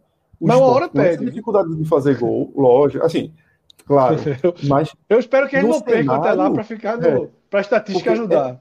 É, é num cenário que se o esporte é, tiver com essa distância que está dos demais, não ganhar, empatar o jogo significa provavelmente aumentar a distância. Por mais que você traga resultados teoricamente positivos de empates fora de casa, mas você corre o risco de Bahia ganhar seus jogos e do, do, do Grêmio ganhar seus jogos e o esporte ficar mais para trás ainda dessa turma. Então, até nesse cenário de que empates fora de casa contra esses clubes que, teoricamente, estão bem na tabela. A sorte é que tem um Bahia e Grêmio talvez... aí pelo meio do caminho também, viu, Cauê? A Exato. sorte é que tem Bahia e Grêmio. É, porque, mas é, é um cenário complicado para o esporte, de, de, que, por falta de, de fazer certos pontos lá e deixar a coisa desandar agora, achar que esse momento nunca ia chegar, vai complicar. E esse jogo com o Brusque aí, meu amigo. E, e, e é um é. jogo no meio de São João, né? Ou seja, provavelmente Isso. não deve ter tanta torcida. Então, assim, ainda tem esse cenário. E por, ser na ilha, terceira... por ser na ilha de, de 8, 9 mil pessoas para cima, eu acho que já, tem, já faz uma pressãozinha, já fica uma atmosfera que dá para dá jogar, sem ser de deserto. É, o que eu acho, Cauê, é o seguinte: o esporte de Dalpozo, o esporte de Dalpozo, ele para mim ficou. A gente debateu isso no Teller, né? Pós, pós empate no clássico. Eu, Cássio e Rodolfo. É, o termômetro de, de Dalpozo ele chegou no patamar máximo duas vezes nesse brasileiro. Nas duas derrotas para os alagoanos. Depois daquela derrota e futebol assustador contra, contra o CSA, Dalpozo ficou por um jogo. Ficou por um jogo. Chegou a Tom Benz e ganhou. 2 a 0 Ok. Depois da derrota para o CRB, essa na chuva, né? Um cenário, um pênalti muito bobo cometido no início, mas o time também não teve grande chance. Mas de novo, porque o acumulado pesa, e de novo ele bateu, ficou por um jogo, veio a Ponte Preta, saiu atrás né, foi para o vestiário no caos e aqueles dois gols deram sobrevida ao pouso. Eu acho que, de novo, de novo, ele foi para o ponto máximo do termômetro. Tá? Agora, dessa vez, muito mais pelo acumulado do que pelo desempenho contra o Náutico. Porque o desempenho contra o Náutico foi ruim, mas não foi o pior do campeonato. É um pouco do mais do mesmo. E o que está começando a dar na cara é o que o mais do mesmo não é suficiente. O problema é que isso já era claro. E quando a diretoria, isso. se a diretoria abraçar esse discurso, é porque o rombo ficou pesado. Tá? Qual, qual seria esse rombo? Não ganhar do Brusque ou perder as duas fora. E se, e se ganhar do Brusque e perder as duas fora, talvez o termômetro ainda volte, ele tenha mais uma chance no jogo seguinte. Tá? Então, assim, é um. Eu acho que, um, eu, o, o esporte está apostando muito, muito, muito alto em Dalpozo e ele não merece essa aposta. É, a gente bateu bastante essa questão do Dalpozo, mas para não voltar aquilo tudo, mas pegando esse, essa parte que você falou, já sobre o, o, pós, porque, tipo, se não ganhar do Brusque, a campanha desanda completamente. Né? A campanha desanda completamente. E é ruim porque depois Cruzeiro e Vasco é tipo, é quarta, outro domingo. É, assim, é, é, é bem puxado. O esporte perdeu todas as janelas possíveis para fazer troca, para fazer reforço. Assim, perdeu muito bonde. É o bonde. O esporte estava no centro da cidade. Tipo, o esporte não estava naquele, não tava naquela parada que passa um, bonde, um bonde, um trem, um ônibus a cada três horas, não. O esporte estava no centro da cidade. E passaram todos os bondes no centro da cidade até que passou o Bacurau. Não tem mais. Agora vai ter que só vir. Só quando vira o dia é que vai ter um novo ônibus. o esporte, o esporte esperou esse momento para, se quiser trocar, senão vai ficar lá parado esperando, espera o próximo ônibus de novo. É, e nessa questão do Brusque, falando que o Fred falou, que seria um cenário que a gente está um cenário ah, factível. Ganha, ganha do Brusque e perde de Cruzeiro e Vasco e volta para cá. É, de, comentando em cima deste cenário, eu acho que ele voltaria para cá tendo algum desempenho contra Cruzeiro e Vasco. Porque nessa, não, você não pode simplesmente perder ou tá fora. Não, não, pode ser dessa forma. Porque você pode, ser, você pode perder sendo prejudicado. Você pode, ser, você pode perder uma partidaça e uma infelicidade custou um resultado assim. Por exemplo, contra o CSA foi uma infelicidade, mas foi uma partida tenebrosa. Se, se tivesse sido uma partidaça do esporte e o esporte tivesse perdido aquele jogo, seria uma análise diferente. Não seria, não seria analisado. 1 a 0 do CSA, ele tem várias análises. A análise que foi feita foi porque aquela atuação foi ridícula. Então, assim, se contra Cruzeiro e Vasco o time mostrar algo, e, assim, agora, se for, tipo, não mostrou nada, não, não deu um chute na barra do Vasco, não do Cruzeiro, dominado 180 minutos, juntando os dois jogos, volta para o Recife, com o treinador falando que gostou do que viu, porque é sempre que ele fala, né? Gostou do que viu, não sei o quê, tá, tá. aí assim, aí você se abraça com o que está dando errado. Então, assim, acho que precisa primeiro acontecer o desempenho. Porque a lógica seria ganhar do Brusque e de repente perder esses dois jogos. É, mas eu acho que na verdade o esporte precisaria de resultado. Seria importante também depois de não ganhar do Grêmio em casa, depois de perder do Bahia fora e depois de um clássico tão importante, que nesses dois jogos, olha que eu estou desconsiderando o Brusque, porque se não, se, não vai ser fácil, eu já tinha dito aqui que não, ah, o Brusque é, duríssimo. A porta, é, a, é, a, porta aberta, mas não Chatinho. Chatinho. fora de casa, mas você, você E a Fred, turma que jogou aqui, né? Mas eu lembro que o Fred deu desviado. O Brusque, a turma daqui, o Salgueiro. É, aí, é, acho que aqui o Rodolfo Potiguar, não sei se joga ainda. Não. Rodolfo Potiguar, Totti, Ainda Ayrton, tá lateral esquerdo. Aí tem o, o menino lá que foi do Petrolina, Alexandre, atacante. Tem mais gente, é, tem vários. Seja, que buscar, buscar, ele pousou ali no, no aeroporto Petrolina. Goleiro, né? O goleiro, Jordan, foi de Santa. Ah, aí, aí ok. É, mas, Cauê, sobre a questão do Brusque, eu estou tratando assim com ó, o esporte precisa ganhar do Brusque. Aí vai para esses dois jogos. Eu acho que depois do desempenho que o esporte teve no corredor polonês até agora, de resultado, melhor dizendo, se voltar zerado, eu acho que é uma pancada muito grande, porque você volta assim, ó, disse, ó, a gente não fez nada contra quem a gente está brigando. Tipo, a gente jogou, a gente não fez nada contra quem a gente está brigando, isso é muito ruim. E a, a, é muito ruim porque, veja só, a gente é o, a, é, é, é, a gente é o porteiro da, da, da, situação, porque a gente jogou contra todo mundo, o único, o, o, jogou contra o empate com o Grêmio, jogou melhor do que o Grêmio, mas foi 0 a 0 empatou, é, permaneceu ali momentaneamente no G4.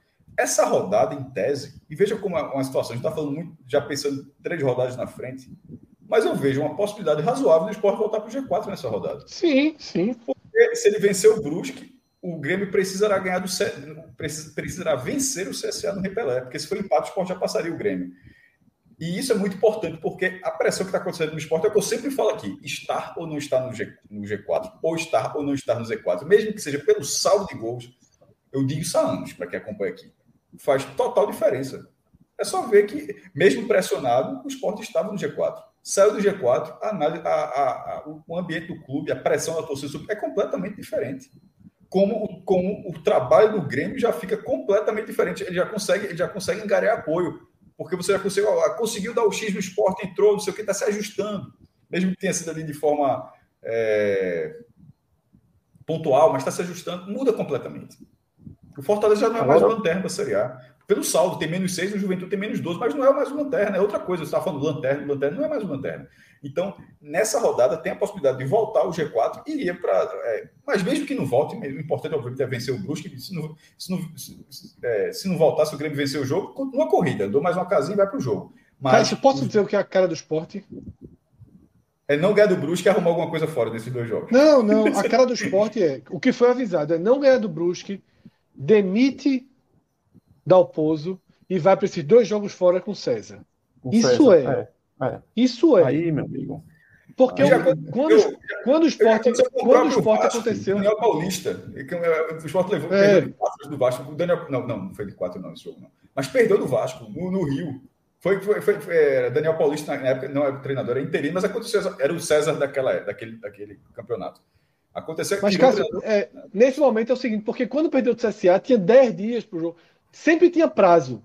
Aí só vai trocar quando, quando Ah, entendi. Quando entendi, não entendi. tiver o prazo. Por isso que eu tô dizendo, sábado, é sábado, assim, tá.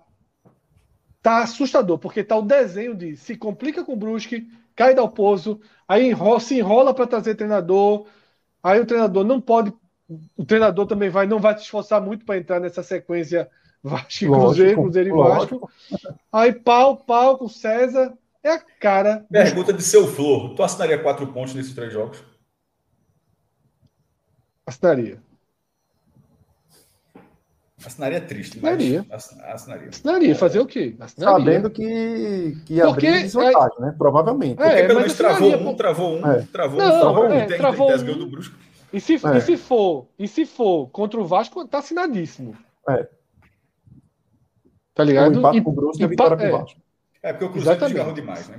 O Vasco é, tem visibilidade, aí tá o Vasco tá assistindo o Vasco. Porque tá, assim, assim a pergunta de seu Flow... Quem tá assistindo o Vasco, assim, é uma invencibilidade que beira inacreditável, pô. Mas é, mas é do é. jogo, assim. É, é, é para quem tá assistindo... É, a pergunta de Flow é o seguinte, eu tenho medo de não ganhar do Brusque. Se eu tenho medo de não ganhar do Brusque, eu tenho medo de fazer Isso. um ponto. Então, então Zero assim, ponto. É. Até porque, Fred, a questão do Brusque no, no, sábado tem um componente a mais que o esporte é o último da turma a jogar. Ou seja, Isso. corre o risco do esporte entrar nesse jogo com Vasco a 10 pontos, é, Bahia a 8 e Grêmio a 4. Aí, meu amigo, aí a pressão é outra, é. como o Cássio disse.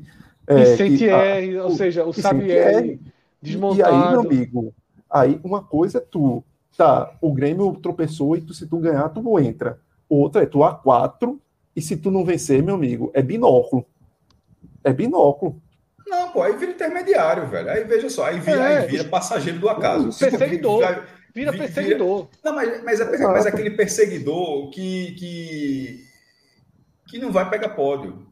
não, cara, ele, que... pode, ele pode, ele pode depois, se ele se arruma, ele pode na, depois, na sequência, quando reabre, voltar a ser perseguidor. Buscar, tentar né? se preparar para o próximo. Eu entendo, mas aí, veja só, é. a, gente, a, gente, a, gente, não precisa concordar com tudo. A gente não concorda com muitas coisas, na verdade. Mas eu vejo futebol de uma forma diferente. Eu, eu, eu acho a questão anímica muito, Sim. muito, muito importante. Eu sei que você concorda também, mas eu tô, é porque você tratou meio assim. Não, depois de dois pontos, eu acho que depois, na hora que descarria, eu, eu, não, eu não consigo ver muita volta, não. Não é normal voltar. Não, mas não é, é com o trabalho de outro treinador. A tabela é boa pra cacete, não sei o que. Mas é trabalho de outro falando treinador. da tabela não. boa com outro treinador. Isso, é mas, é, mas, é, mas foi exatamente o que eu falei, é, Cássio. É, nove pontos de diferença. Mas eu acho que o não, mais. Mas aí não, veja só. E mesmo que seja. Veja só, a Tombense estava na zona de rebaixamento e chegou. Falei, eu sei que é difícil. Falei, eu disse, ó, um time que tem seis empagas, dá, né, veja só, um time que não perde ninguém não pode ser ruim, ninguém ganha, pô, ah, porque só tem empate, beleza, mas não perde ninguém, pô. Dito e feito. Então, mas o que eu quero dizer é o seguinte: na Série B é diferente. Na Série B você some e chega. Ah, sobretudo quando a tabela permite. Mas assim, é claro que. Tanto que o que eu calculo, eu já venho dizendo isso antes do jogo dos aflitos. Né? Eu calculo que o esporte, ele, antes do jogo do Grêmio, inclusive, depois que o Bahia ganha o, o clássico lá e abre, o esporte tem que mirar, virar o turno a seis pontos. De Vasco e Bahia. Porque o Grêmio vai subir. Vem cá, o Grêmio vai subir. O Grêmio está trazendo Lucas Leiva, Guilherme. Pelo amor de Deus, o Grêmio tá vai subir. voltando aí, tá sendo para voltar também. É. é difícil, pô. É muito difícil. O, o meu receio é dessa diferença é, não é pela diferença é pelos adversários do G4. É, é quem você olha ali na turma. Há algumas rodadas, é isso. a, gente, a gente falava de como o esporte, se a gente fosse fazer aquele paralelo com a maratona, o esporte estava sendo Exato. um coelho olhando um keniano chegando é. no, no, no, perto de você, tá entendendo? E já passou, vai velho. Perdendo fôlego. Assim, vai perdendo vai fôlego. Perdendo fôlego. Vai perdendo, vai perdendo fôlego. E aí perdeu todas as chances do mundo, como bem Cássio colocou aí, fez a analogia do bonde. Você poderia ter escolhido o momento, ter escolhido o time, ter escolhido o treinador, porque uma coisa é você no G4, o esporte teria, é, em certa ocasião, teriam treinadores na prateleira que talvez você chegasse a uma prateleira, uma prateleira até maior e conseguisse trazer pelo cenário que o esporte estava naquele momento e que agora o cara vai olhar, meu amigo, vou nada. O cara poderia até baixar o patamar dele financeiro para vir e agora não vem. Não vem porque sabe que o cenário começou a mudar.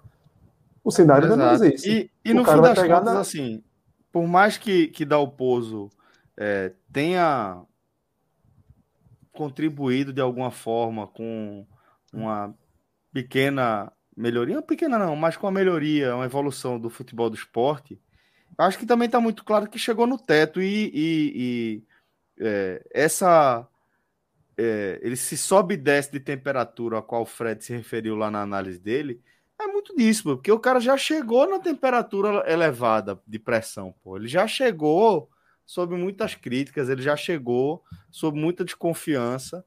e era ou o, o, surpreender todo mundo e fazer esse time engrenar de forma inquestionável, ou tá convivendo com esse cenário que a gente está analisando aqui.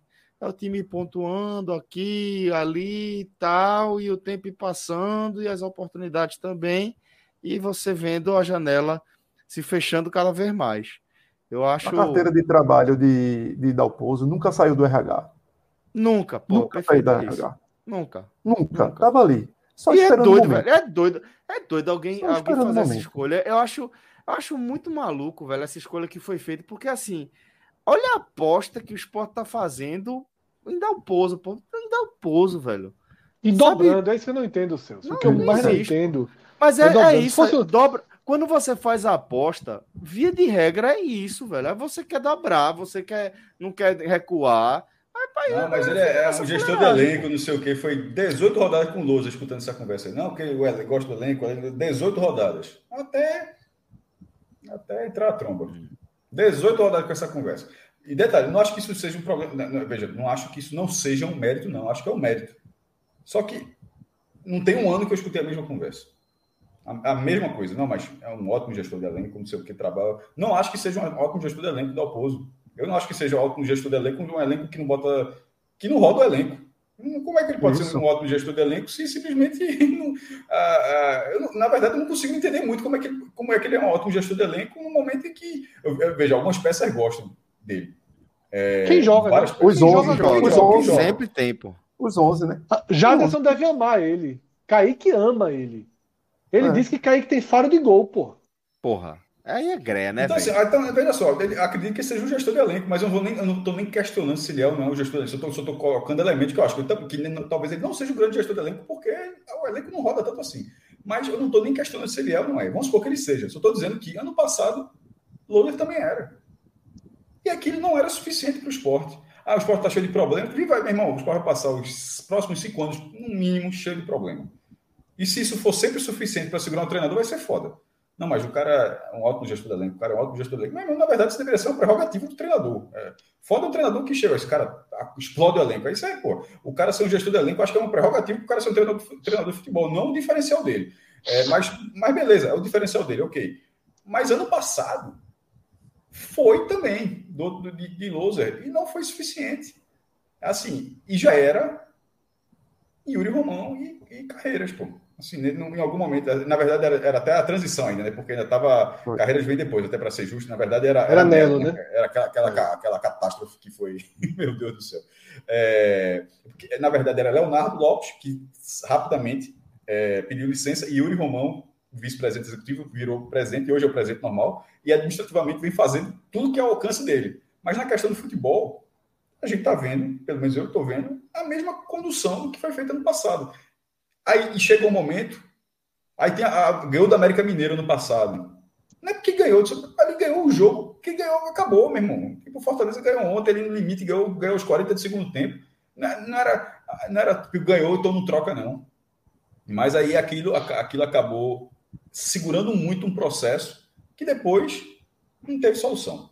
E agora, e ali, a, e ali o objetivo era não cair. Agora, o objetivo no patamar do esporte não é, é, não é não cair da segunda divisão, é subir. E para subir talvez seja tarde. Primeiro porque, e, primeiro, porque já seria difícil de qualquer maneira. Veja só, essa segunda divisão ela seria difícil de qualquer maneira. O esporte pode até fazer uma grande campanha e não subir. A gente, a gente até alertou isso. Pode, é como em 2011, 2012, que o São Caetano fez 71 pontos e não subiu, ficou em quinto lugar. A gente até falou, será que vai ser o ano que vai se repetir algo parecido com aquela bizarrice? Talvez, ou seja, pode até fazer uma grande campanha e não subir. Então, de largada já seria difícil.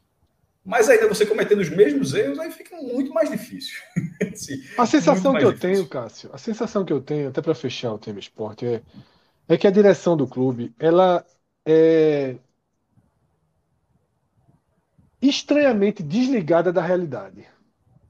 Sabe? É que acha que ah, 63 pontos sobe, olha para a tabela e diz, ah, talvez dê para fazer. É que ignora o desempenho dos outros.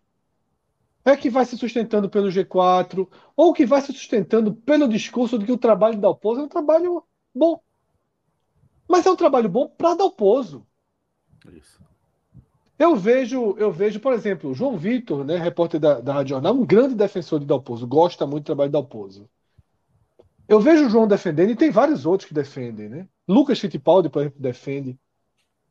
E eu acho que essa análise ela é muito focada em Dalpozo. É uma injustiça com o Dalpozo ser demitido? É. Eu acho que é. Cagando para injustiça com o Dalpozo. Cagando se está sendo injusto com o Dalpozo. Dalpozo faz um trabalho horroroso? Não faz. Ele estabilizou, deu competitividade ali, equilíbrio e deixou o esporte sendo um time razoável? Deixou. A maior chance do esporte de subir é com Dalpozo sem Dalpozo. É sem Dalpozo. Então, Dalpozo, meu velho, obrigado. Boa sorte. Tu vai pegar um time legal para tu, tá? Tu consegue uma vaguinha nessa ponte aí. Tu consegue uma vaguinha no Guarani. Tu sai do fundo do poço. Eu te peguei lá no Joinville. Obrigado, meu irmão. Valeu, você trabalhou bem pra caralho. Mas a gente precisa dar um tiro, velho. Porque o Grêmio tá trazendo a cavalaria de jogador. Porque o Cruzeiro já disparou. E porque o Bahia não é menino. Tá? E todos, e todos quatro têm um poder financeiro maior. Então, Dalpozo, meu amigo, valeu, obrigado. O esporte é tão aberta, tá? O esporte é tão aberta, mas a gente precisa dar um tiro. Porque esse é o problema. É injustiça com o Dalpozo. Eu cheguei a ouvir isso, sabe, Celso? Depois do jogo do CSA. Como é que vai tirar o treinador na primeira derrota, dentro do G4? É uma injustiça. Veio sem lastro, Fred. Porra, não é, o esporte não é escola de treinador, não. Na escola, a demissão do treinador, ela é muito menos, ela é muito menos pelo que passou e muito mais pela perspectiva. O Sport já demitiu um treinador invicto, Júlio César Leal, em 99. Exato. Você avalia desempenho. Não existe o revezamento na ponta direita e você não testar outro jogador. Exatamente. Não Exatamente. Existe. Não existe. Isso para mim. O que dá o ponto faz. Né? Pronto, perfeito, perfeito. Não existe. Perfeito. E, isso na ponta direita e no ataque, que... né?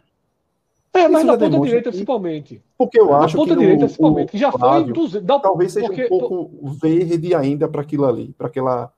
Mas deveria é. estar à frente de Kaique. Deveria estar à frente de Kaique. Deveria estar sendo, certeza. pelo menos, testado. Talvez não de, de titular, mas está no banco para ser testado. Paulinho, a gente tem já mais viu um minutos, mais. Tem mais minutos. Tem mais minutos. Paulinho, a gente já viu mais. E pela, pela, pela situação que não existe ali na ponta direita, Paulinho hoje era para ser titular do time. Acabou-se. Era. Acabou Até porque para jogar é impossível jogos. jogar menos do que é. o povo que está jogando pois na direita é. joga. É impossível. Exato. Talvez ele marque menos. Ele recomponha menos do que Jaderson.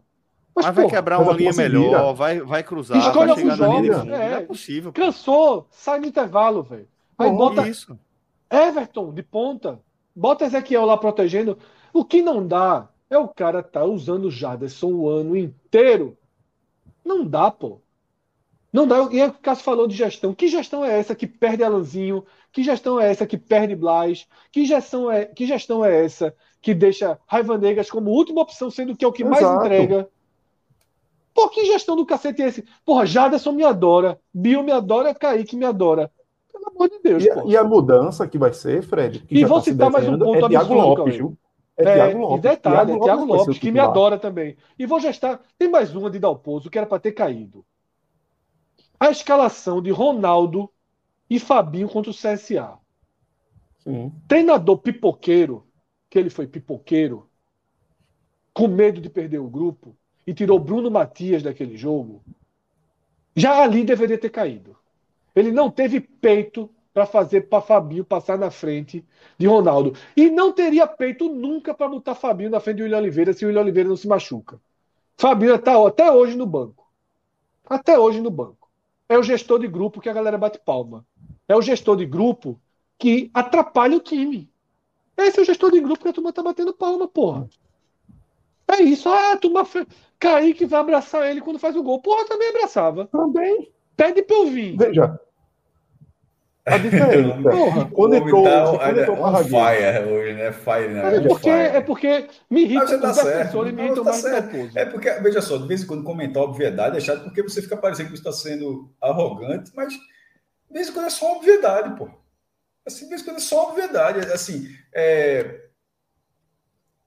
Quem é que vai jogar? Vai da ponta direita? Vai ser quem na, contra o Brusque? Vai, vai surpreender. Thiago Lopes, no máximo. Veja, é. veja só, mas, Não, veja, é seria a mesma coisa. Se, a troca é essa. Seria uma surpresa. É Veja só, é, não pe pecar, nesse caso, é seria pecar pela omissão.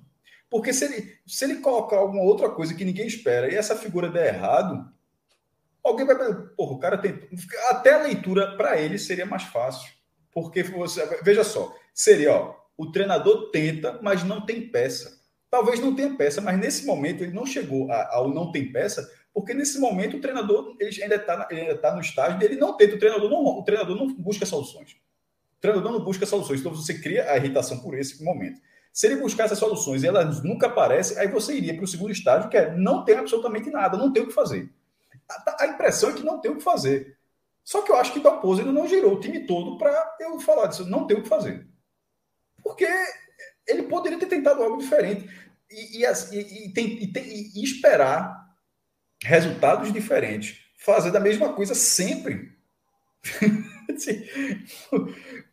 Porque é o que vai acontecer. Mas enfim. É, é, é o que ele fez na final da Copa do Nordeste foi um crime. Pô.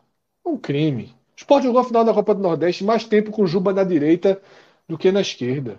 Não, isso é, não, mas aquele crime não é nem na final. Aquele crime durou duas semanas, porque ele continuou fazendo aquilo ali até. Então é. E assim, mas é na final. Foi na final que ele, quando botou três zagueiros, tirou um volante, tirou Bruno. Não, ele... Bruno é o ponto fraco. Toda vez que ele desinventar, ele tira Bruno. E ferra o time, né? E ferra o time. é. Porque é o que tem menos. É, isso é curioso. Porque em alguns momentos currículo. foi criticado. É o que tem. Aí na hora que esse cara ganhou a posição, saiu contra o Náutico. Cauê, esse é do currículo que eu falei do CSA. O que ele fez naquele jogo contra o CSA era para ter caído ali. Eu pedi muito a cabeça dele ali, inclusive por isso, porque ele me escalou Ronaldo e Fabinho com medo, medo porque Ronaldo, líder do grupo, ia levar, ia ser ultrapassado o Fabinho que tinha acabado de chegar. Escolhe. Bota Ronaldo, então. Bota Ronaldo. Pronto. Agora não desarma teu time, não. Não destrói, não tira o único titular para botar dois reservas, não. Porque senão tu não passa no meio de campo, como ele não passou. Você vai acabar virando corte. Enquanto isso, lá no Recife, porque o homem tá. É, homem porra, tá, é foda. É porque vai, cansa. Vai, entendeu? Cansa, é, cansa pra caralho. Bora falar do Náutico que tá, tem problema também. Não, muitos. Mas tem um treinador que pelo menos testou alguma coisa. Cheio de Agora, agora. E que botou da bomba do Náutico, no bolso, né? Botou, botou no bolso. No bolso, no bolso o primeiro tempo todinho. Só que o Náutico. Mas agora tem uma bomba. Tem uma equipe né? mais fraca tecnicamente. Só que, né? só que teve a bomba, Chiesa. que é o que tá rolando agora aí, que é o caso Chiesa, né? Chiesa finaliza que de novo se machuca, problema muscular. E aí começam rumores, bastidores, né? Tem uma entrevista de Roberto, o próprio Roberto dizendo que ele só aguentava um tempo e que foi pedido para ele não jogar o segundo tempo, que ele pediu para Chiesa jogar mais 10 minutos, e rumores de que ele não poderia nem ter ido para o jogo, né? E aí já existe uma pressão né, sobre Roberto Fernandes e é, eu vi Atos mesmo, do, é Atos, Atos, né, do Timbucast. Eu nunca. Atos, né? Atos. Mudo, né? H mudo. É. Porque rato seria horrível, né? Então tem que ser Atos. mas, Atos. Mas... Fred, Fred, sabe como é o teu nome, ele foi na fuleiragem aí, pode ficar certo aí. Não é mas. Não, eu sempre chamei de Atos, só que agora deu uma, deu uma. Branco. Inclusive, é. deixar o convite aqui, mas o não já tem. Qualquer dia, Atos, vou deixar aqui, Atos, chega aqui um dia, eu sei que tem um tipo cast, dia que não bater, apareça aí, meu irmão. Tá, tá, em, tá em grande fase, meu irmão. Deixa, deixa bem claro. Em boa fase. E aí. Não, não, tô falando, não, não, tô falando de Atos, porra. O não tá em é. fase. não, sim. E aí, é, é... ele mesmo tem elevado essa pressão, né? Porque, de fato, eu acho que. E aí, sobre o termômetro, e foi também unanimidade no programa, e o Cássio Rodolfo, o termômetro de Roberto deu uma esfriadinha no clássico. Melhorou. Melhorou. Sim. E aí, Cauê, de onde Cauê estava, ele foi melhor Sim. do que do que Dalpozo. Ainda que o Náutico tenha tido tenha ficado mais perto da derrota, né? Mas aí, Fred, é, aquela frase mesmo de Dalpozo de que repercutiu e só faltou um Romário, só faltou um Romário porque achou um gol aquilo ali só existiu, esse contexto de parte do jogo, porque na verdade o só faltou o Romário foi naqueles dois, naqueles dois chutes de Thiago Lopes. Lopes no final do jogo. No final do jogo. Porque foram os únicos arremates do esporte de realmente que o goleiro trabalhou e o outro que a bola passou muito perto do, do gol. Se não fosse aquele gol achado, lógico, diante do poder e da qualidade de decisão de Juba, de bater na bola. Mas se não fosse ali, a chance do Náutico ter saído na frente era muito maior. Só que o Náutico, infelizmente, é um time que de qualidade técnica inferior ao esporte, individualmente dizendo, e não conseguiu fazer o seu gol. Mas aquele primeiro tempo, até o gol do, até o gol do esporte, completamente, é, Dalpozo foi completamente dominado no esquema tático por Roberto Fernandes. E é por isso, como o Fred colocou aí, esfriou um pouco para Roberto Fernandes. Por mais que diante do jogo, do contexto, do enredo, como se foi, como se desenhou o jogo, o esporte esteve mais próximo da vitória. E, e, talvez ele ter colecionado uma derrota que colocasse ele num, num momento de cheque muito maior nos aflitos. Isso, Roberto Fernandes. Mas ele, se você analisar o, analisar o contexto como todo, o Roberto saiu maior do que do que Dalpozo nesse jogo. E do que entrou também, né? Que é do que entrou. Do que Dalpozo Agora, não tenho dúvida não. Agora do que é, entrou também, considero. Agora também. o que a questão é que é, Roberto Fernandes, eu acho ele um treinador que ele consegue fazer bem essa leitura de jogo para um, um, confronto como se fosse mata-mata.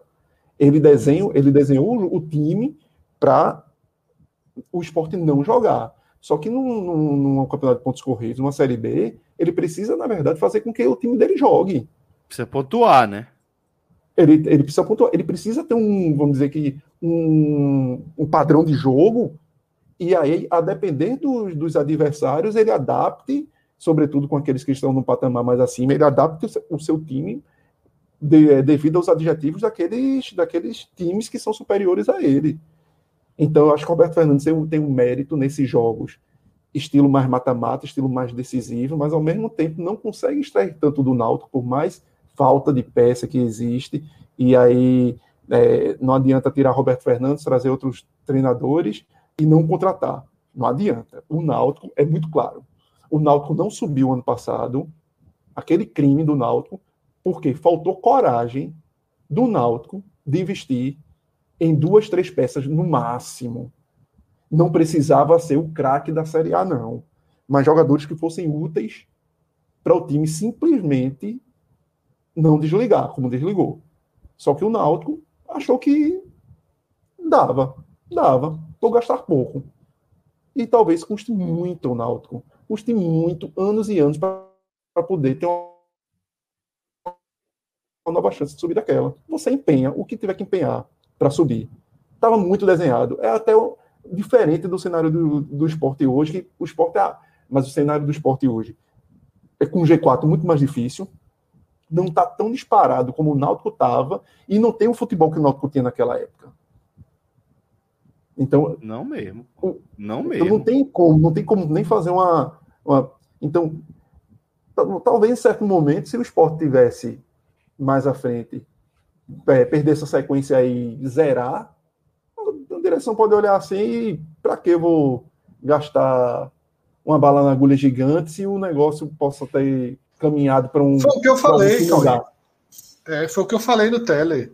Eu acho que parte da permanência de Roberto Fernandes se deve a, a, a meio que a, a, convicção de que o Náutico não vai subir e que talvez com alguns reforços pontuais dê para estabilizar e não, é. e não cair. Que eu acho que é a tendência, inclusive. Eu acho que o Náutico é. não tem é, é, a linha estrutural para ser um dos piores times, um dos quatro piores do campeonato. Agora ele pode ser, né, por aquele agravamento de crise, algo muito parecido com Fortaleza na Série A.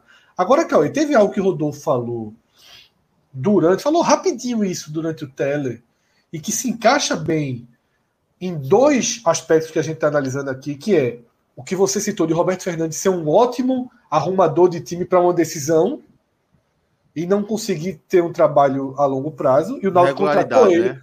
E o Náutico contratou ele só para ganhar no retrô. Exato, Na verdade é essa. O Náutico ganhou ele só para ganhar no retrô. Não pensou na Série B. Ali o Náutico meio que já fez uma escolha. E João, por exemplo, o João de Andrade Neto, defendeu essa escolha. Quem tuitada de João de Andrade Neto antes da final entender isso mesmo, é ganhar o um campeonato e fazer uma Série B de marola. Então, já tinha muito esse, essa linha de pensamento. Eu estranhei, eu questionei isso aqui. A torcida do Náutico. É, é, é, a torcida do Náutico é, abraçando aquela ideia, mas é porque o jogo do retrô estava para acontecer. Bastou acabar o jogo retrô, duas porradinhas na Série B, a turma já largou essa ideia. Ah. Mas. É... E, e aí tem um ponto, Cauê, com isso e com a utilização de Chiesa, para além do que foi autorizado, e é o que Rodolfo falou, até que ponto, até que ponto Roberto Fernandes foi por ele no sábado? Sabe? Foi por ele. E eles, ele foi, expôs muitos jogadores também, Fred, nas próprias foi palavras. Foi para salvar a própria do, cabeça, né? É. Ele, ele foi muito ali, tipo, a, a, o que ele fala do gol tomado é assim. Eu, eu estranhei o, o tom. Porque treina, o treino, geralmente treinador não, não pontua tanto lances. Até diz que foi um erro coletivo, mas não da forma como ele colocou de aquilo foi treinado. A gente sabia quando a bola ia não pode acontecer. Foi, foi muito o tom, o tom muito elevado de que foi um tom de cobrança que ali foi dirigido para quem era para estar tá ali, né? Foi muito dirigido. E, Também não é, não é novidade em relação à, à, carreira de Roberto, né? Não é, é a primeira vez que ele faz isso. É, talvez ele. É característica. Ele esteja né? seguindo numa, numa queda de braço, que ele sabe que o elenco, as peças tirando a turma do ano passado, tirando Giancarlo, o próprio Chiesa e alguns poucos ali, é, tem um força, mas talvez a culpa ali ter, ele foi, foi jogado em jogadores de, de pouca representatividade de poder dentro do elenco. E que aí ele pode jogar nesse. nesse é, é justamente jogar na queda de braço, ó. Eu tô me lascando é por conta da falta de qualidade aqui, ó. Quem me ferrou ali, ó?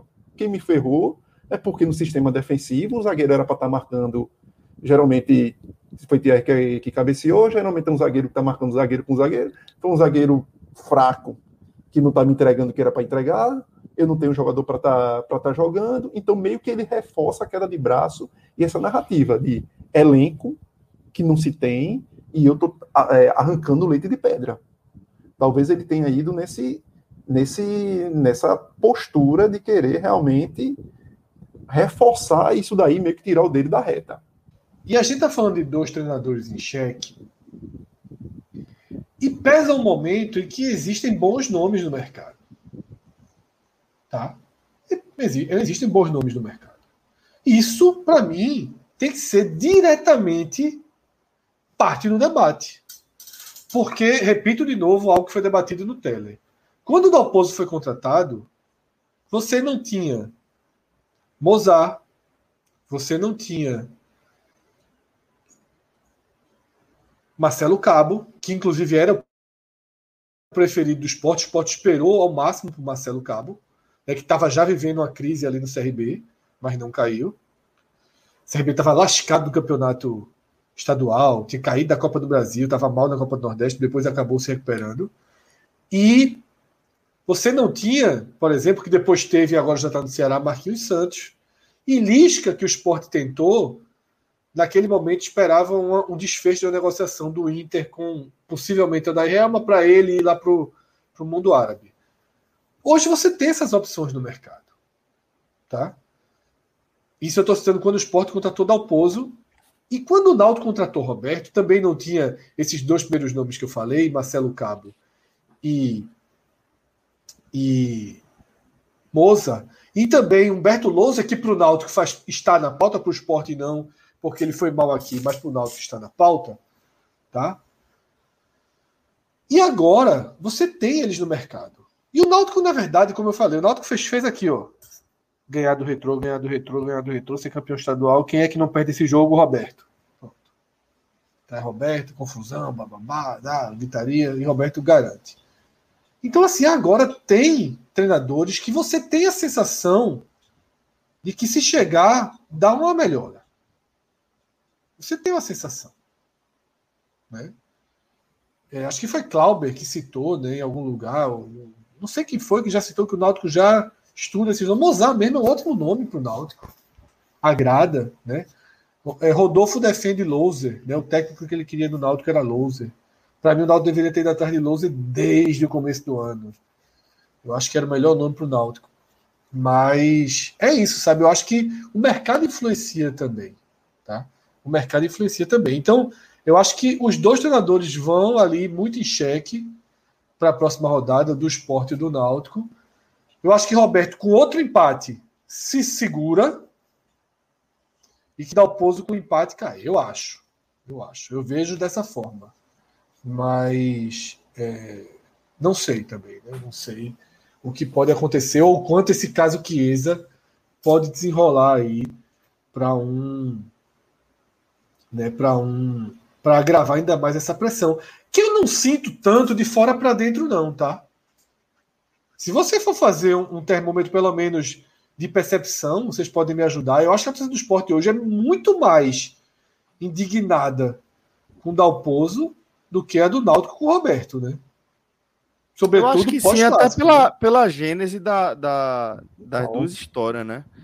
O lastro que eu tanto falo que Dalpozo não é, tem, né? Dalpozo nunca teve e Roberto chegou com a missão e cumpriu essa missão, velho. Assim, é um começo muito diferente dos trabalhos. Havia também uma expectativa diferente sobre, sobre o desempenho. Eu, eu... E a missão é muito mais simples, né, Celso? É, Convenhamos, né? É, a missão é, do Naldo do campeonato é, é, é muito mais simples que a do É isso que eu tô falando em relação às expectativas que tinha sobre cada uma, né?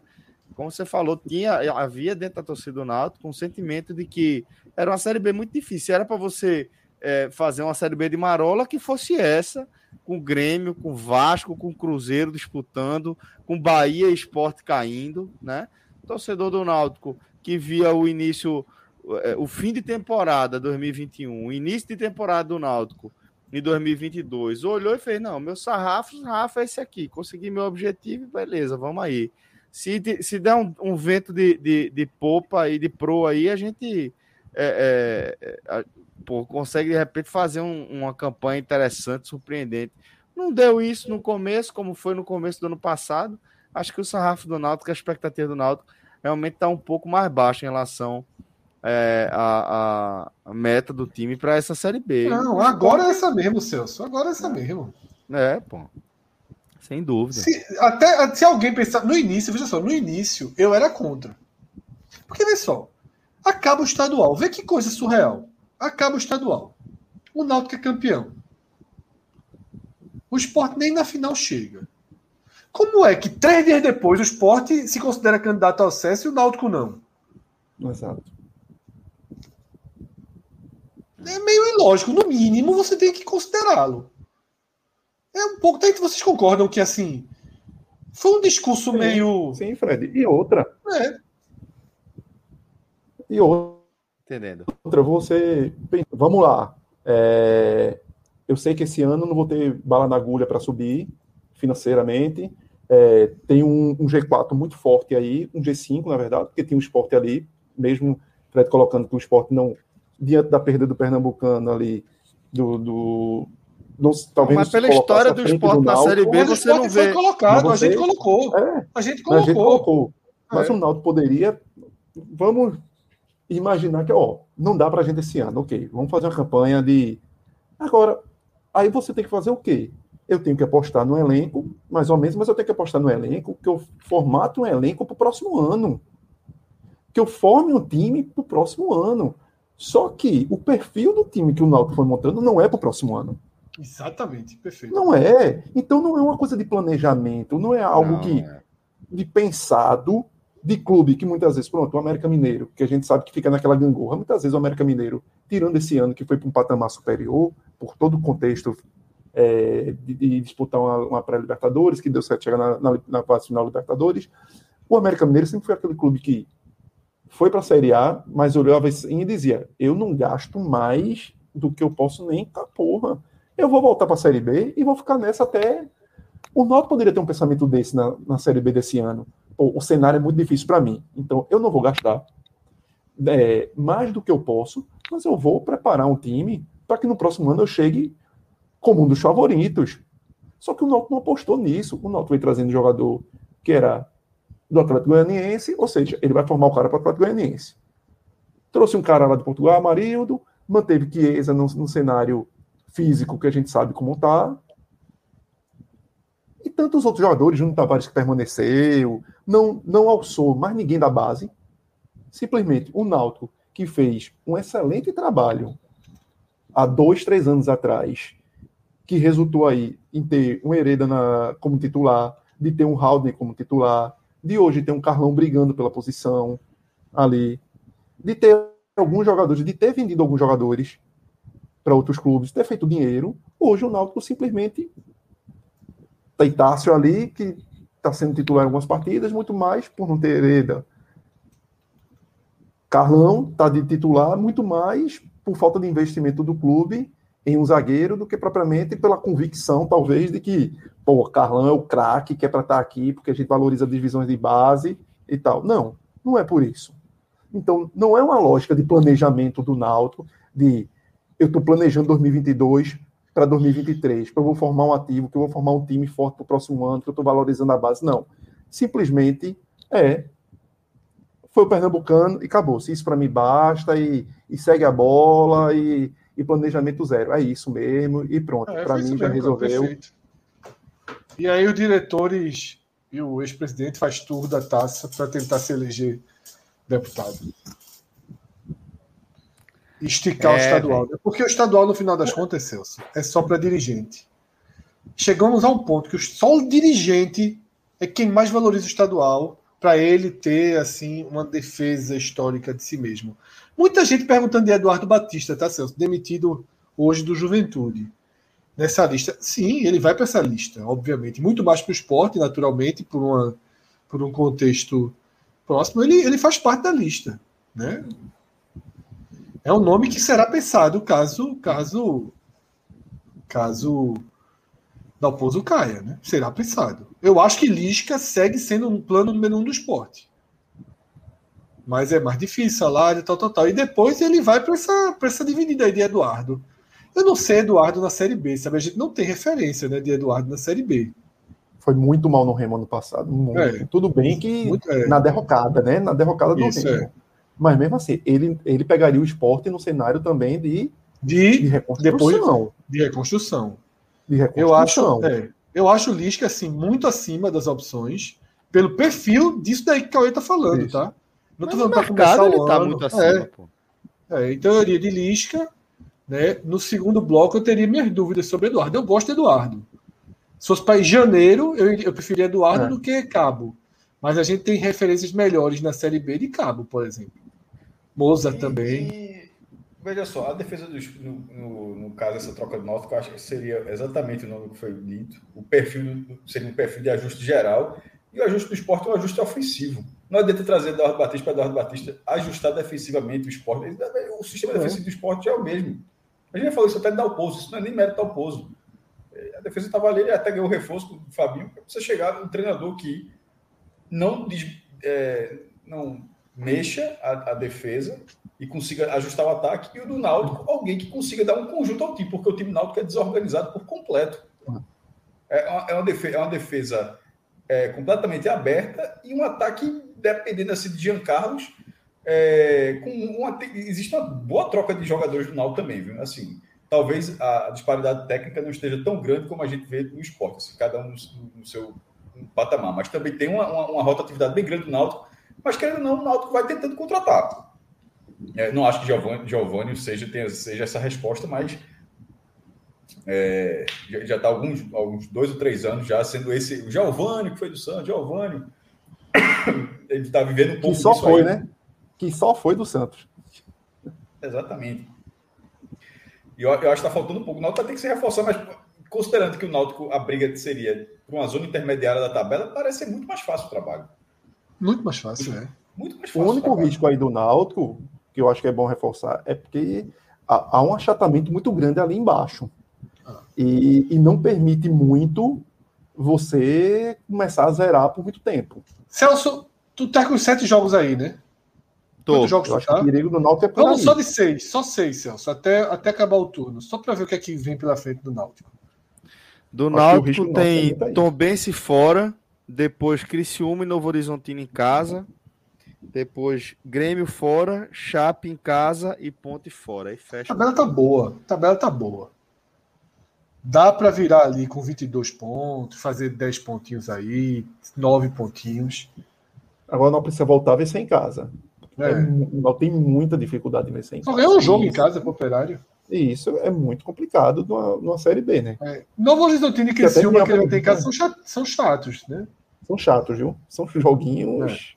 É. É. São joguinhos chatos. O meu, o meu receio do Náutico é isso. É, tá tão embolado ali embaixo, não tem minarde nenhuma. Não tem, é. não tem. Então, e, e, e é muito perto de ganhar. Então, se você tiver mais perdendo ali do que a turma, a turma tá ganhando, né? Um jogo perdido. Do que eu vi jogar, Cauê, do que eu vi jogar, o pior time é a Ponte. Do que eu vi jogar. Também. A Ponte é time que eu vi no campeonato é a Ponte. Até porque ele está tentando fazer algo que, que não dá para a Ponte, né? Assim, tá muito desconectado. Desconectado, ah. assim. Muito, muito. Ele não quis primeiro organizar o time defensivamente, de, de um frente, modo, ó, de trás para frente, ó, não. Ele quis fazer na ponte meio que um, um náutico ali, que não tem. A ponte tem Luca e acabou. Se não tivesse Luca, eu, eu, fudido. É. Eu não tô aqui com nenhum jogo do Vila Nova na minha referência. Não tô lembrando de ter visto jogos do Vila, que é o Lanterna, né? Mas a ponte, para mim, é o mais fraco que eu vi. A chapa é muito fraca também. Muito fraca. Mas parece dar sinais de recuperação, né? É, fez aquela gordurinha no início, roubando muito. nos grandes, inclusive. Isso, isso. E de então, novo roubou do Bahia, né? Um certo fôlego. Porque é um Ele, ela parece responder melhor. É, ela, é extremamente criativa. Ela, ela, ela, não consegue propor. É um time que tem é. muita dificuldade de propor. Muito, muita dificuldade de propor. Mas parece entender isso, né? É. É, só que é. contra os pequenos é chato, né? É, e a maioria está nesse é. nível, né? E o problema é, é isso, é que a maioria da Série B está nesse nível. A maioria da Série B é nesse pé de ganho muito grande. Então, e aí é justamente o receio do Náutico. O Náutico não consegue fazer o que geralmente essa turma faz. É ganhar um jogo em casa, o outro empata, mas aí você soma quatro. O Náutico não consegue fazer isso em casa e tem que fazer fora. E fazer fora é mais difícil. É. E até, até lembrando aí, estava falando de, de, Eduardo na pouco, Eduardo Batista, até fui ver um pouco de qual seriam as, as críticas, né? Sair abrindo é, coisas lá do Rio Grande do Sul para ver qual era, o, o que que tinha de alguma forma é, derrubado Eduardo, além dos resultados em si, né? E aí, um do, que eu até me surpreendi, um dos pontos é que ele teria tentado é, fazer com que o Juventude propôs mais o jogo. Algo que não é nem tanto daquele Eduardo que a gente conhece, né? Jovem, lá em Caxias, depois de ter sido salvo por professor Jair, a turma, turma é. quer, aqui no a Recife turma... a turma não aceita, mas no Sul, time fechadinho, já, o venturismozinho ali, pelo amor de Deus. Futebol, futebol gaúcho, a turma aceita. Futebol gaúcho. Meu Goiás, meu Goiás sobrevivendo. É. E aí ele tentou fugir um pouco disso e aí se perdeu. Porque eu sou um vetorista material humano também, né? Não, dá para mim não, Fred. Agora, tu é, um, tu é um veturista e tu aí nesse ódio todo com o Dalpozo. Mas é, é, o que eu falo. Eu não acho o Dalpozo um retranqueiro. Eu acho o Dalpozo um, um cara que não consegue não, ele... dar unidade ao time, pô. É o que eu falo. Mas é eu acho que Jair Ventura é competente dentro daquilo que ele propõe. É tem a sua competência. Você sabe o que esperar. Que ele propõe. Você sabe o que esperar. É, ele entrega o que você, você traz ele, ele, ele entrega. Ele Eu faz aquilo. Não é, queira Jair... fazer aquele trabalho na frente. Aí não. É. Aí Agora, é há relatos, eu não acompanhei tanto, mas há relatos que o Juventude ano passado jogava um pouquinho, né? Tinha alguma coisa. É. Não, eu vi algum. Eu não acompanhei tanto assim. Eu realmente fugiu tinha, alguns jogos da. Tinha algum futebol. É. Tinha algum futebol. Tinha algum futebol destoava muito do, do Jair Ventura do esporte. É, os jogos que eu vi não tinha. Um jogo, é, né? Os jogos que eu assisti do Juventude não tinha. Contra o esporte mesmo aqui foi um horror, time fraco. Mas é. É, eu lembro do Juventude do começo do campeonato, que não era o de Jair, mas o que se salva de Jair, eu, eu vejo os resultados, mas eu não tenho grandes lembranças eu acho que eu desse um futebol jogo... propositivo que me comentaram que estava, tá? Sim. Disseram, ó, hum. tá assim não, viu? Tá jogando tal. Eu vi um Juventude Fortaleza, eu acho Juventude jogou super bem. Acho que foi o jogo até é, no Castelão, não me lembro. Mas assim, tá me fugindo também, difícil. Teve o Juventude de São Paulo, em São Paulo, que ele jogou bem. Jogou bem, lembro. Pronto, tá esse jogo eu lembro. Um é. jogo muito bom, muito bom mesmo, assim. Lógico, São Paulo tendo mais posse de bola, tendo mais chance de gol, tudo. Mas muito distante daquele Jair Ventura que simplesmente é, abdicava praticamente das, das ações ofensivas, né? Ele São tentava. mais alguma coisa, evidentes casos de love.doc da história do 45 minutos. É, esse aí é vai estar sempre no coração da turma, né, Fred? Sim. Jair, Jair Ventura. Trabalho. Salvou o esporte no ano que era impossível ser salvo. É. Pois é, foi muito importante, inclusive. Um momento e se tivesse decisivo. ficado ano passado, teria sido um ano muito melhor. Eu sou mais fechado com o Guto do que com o Jair. Porra, eu também, cara. Pelo Mano. amor de Deus, porra. Guto, pelo amor de Deus. Guto nem precisa falar, pô. Tem meme eu carregando o Guto, eu protegendo o Guto de bala. É nosso. Guto é, é Fred de Scooby-Doo, porra. É, é, é, Guto é nosso, porra. Guto enxerga futebol como eu enxergo futebol. É isso. Guto, embora o Fred já tenha visto Guto duas vezes, pelo menos de entrevista, né, assim, que, eu, que eu saiba, a, a, entrevista do Bahia. E do esporte, é. E a do esporte, eu sei que a ponta é por causa que eu, eu discuti o hotel para lá, mas. É, a do Bahia a do esporte, é porque eu sou seu hotel para Bahia. E na verdade os dois são para lá, né? É, o Guto não faz ideia de como quanto o Fred gosta dele, não. Na última, na última já teve uma ideia maior. Ele faz, faz, pô, ele faz, faz ideia, ele faz ideia. Ele não faz, ele não faz. Ele pode saber hoje em dia já faz um pouco, hoje em dia já faz um pouco. Não, não sei, se a, não sei se a galera se ele é. viu 45 minutos, você toma mostra Wii, mas já tem um grandão lá no Recife, bicho. Que Fechado. Cara... Não, faz porque eu defendi muito em 2019. Aí faz. Chegava o sprint, né? O cara apanhava todo mundo. Tu acha que o sprintzinho não chega, não? Chega pra caralho. Veja só, mas esse, meu ponto é justamente esse. Se chegar, dá um ponto, sabe, meu irmão. Se, não, dá um ponto, se tu encontrar na rua, ele dá uma cabeçada assim, aí, no... Se essa tá cabeçada dele, se essa cabeçada demitir ele por agressão a mim, eu dou meu peito aqui.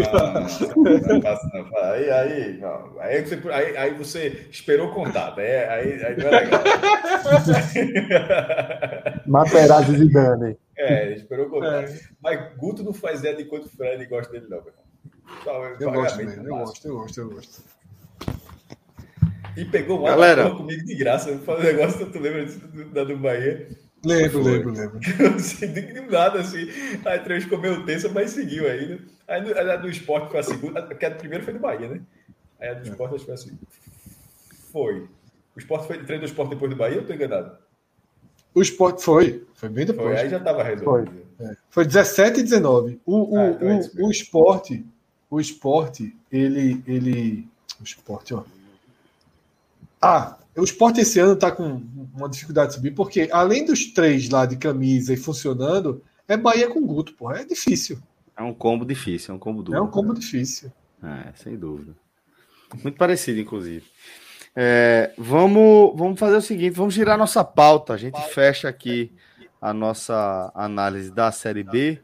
É, vamos falar rapidamente aqui do nosso querido Village Porto de Galinhas, tá? Inclusive, é, tô devendo aí a turma uma, uma passada pelo Village, mas que espero cumprir agora em julho. A galera tá entrando de férias aí e pra gente é sempre, porra, aquela dica valiosíssima. Essa vai principalmente para a galera que está aqui mais pertinho da gente, aqui pelo Recife, região metropolitana. Que o Village, esse lugar paradisíaco, para lá de especial, é, ele fica 30 minutinhos, velho, do aeroporto. É um pulinho só e você já tá lá no Aqui Village. do lado. É, do lado. Do, lado. Do, do, seu lado, literalmente, né? 20 minutinhos, no máximo 15 minutinhos, o caba tá lá no Village. E aí é o seguinte. Calma, né, jovem? tu vai estar tá trabalhando com veículos terrestres ainda aqui. Acaba chega. Mas é o seguinte, tô mais multa ali no pai, mas chega. Mas é o seguinte, é, lá no Village, o Village ele, ele tem essa característica especial de estar do lado do Recife, mas também de possibilitar que você entre numa cápsula aí é, e faça a viagem no tempo e no espaço, vá para um paraíso que realmente faz com que você mude completamente a sua perspectiva, ritmo de rotina etc. E aí você tá chegando aí às férias da, da galera, da meninada, já sabe, velho. Se tiver difícil lá fim de semana, porque a turma já se planejou há bastante tempo, dá uma procurada dia de semana, vilageportodegalinhas.com.br. Tá vendo essa barrinha azul aí no topo do site? Quando você tá vendo reservas, entrada, tal, você faz a sua simulação aí, tá? E utiliza o nosso código podcast45 na hora de você fechar a sua simulação. Você vai ver a mágica acontecer diante dos seus olhos. Você vai, vai conseguir aí 20% de desconto no menor preço possível de uma diária lá no Village. Ó, a turma. Olha, olha, olha a turma aí. É, a turma usarei, aí usarei provavelmente em setembro, outubro, porque tem que fazer antes do nascimento, né? outra vez, né? Exato. A mesma coisa com o Luca. Um mês antes, fomos. Luca é de junho, então há quatro anos em, em maio. Malu veio em outubro, é no meio da confusão da, da Copa, da, novembro, da, eleição, né? Da eleição. Novembro, final de outubro. Então, de novembro. Ah, então Aí tá beleza o mundo. Copa, Copa. Até nisso, Copa, pô. Copa. É, fim de eleição, Luca. Copa do Mundo. Luca nasceu da tranquilo, Copa também. Tranquilo, é, Vou saber que a gente vai Copa. poder contar com você aí nesse momento. da TI. Mas vá, faça isso, Cauê. vilageportigalinhas.com.br Meta aí o código podcast45, vocês estão vendo aí, velho. É seleto grupo dos melhores hotéis do mundo, não é brincadeira não.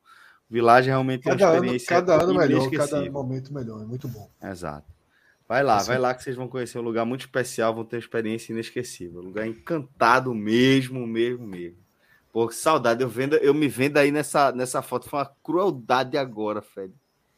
Meu irmão, foi foda, velho. Que, que vontade de estar. Tá menos cabelos brancos, menos cabelos brancos. Muito menos. Esporte Talvez... era Série A, pô. Esporte era é, Série A. Trincar, Diego Souza fazendo gol, é André, foda, André brigando por artilharia. Tu é doido, pô. Aí era outra. Diego outra Souza mundo. faz gol demais, pô. Eu dando aquela secadinha no sábado, 11 da manhã, pegando o celular e não, Diego Souza. Não. É. Atualiza de novo, Diego Souza. Tu vai te fuder. É foda, pô. A Amidalite garantiu um pontinho pro esporte. A Amidalite, que migué do cara garantiu um pontinho pro esporte.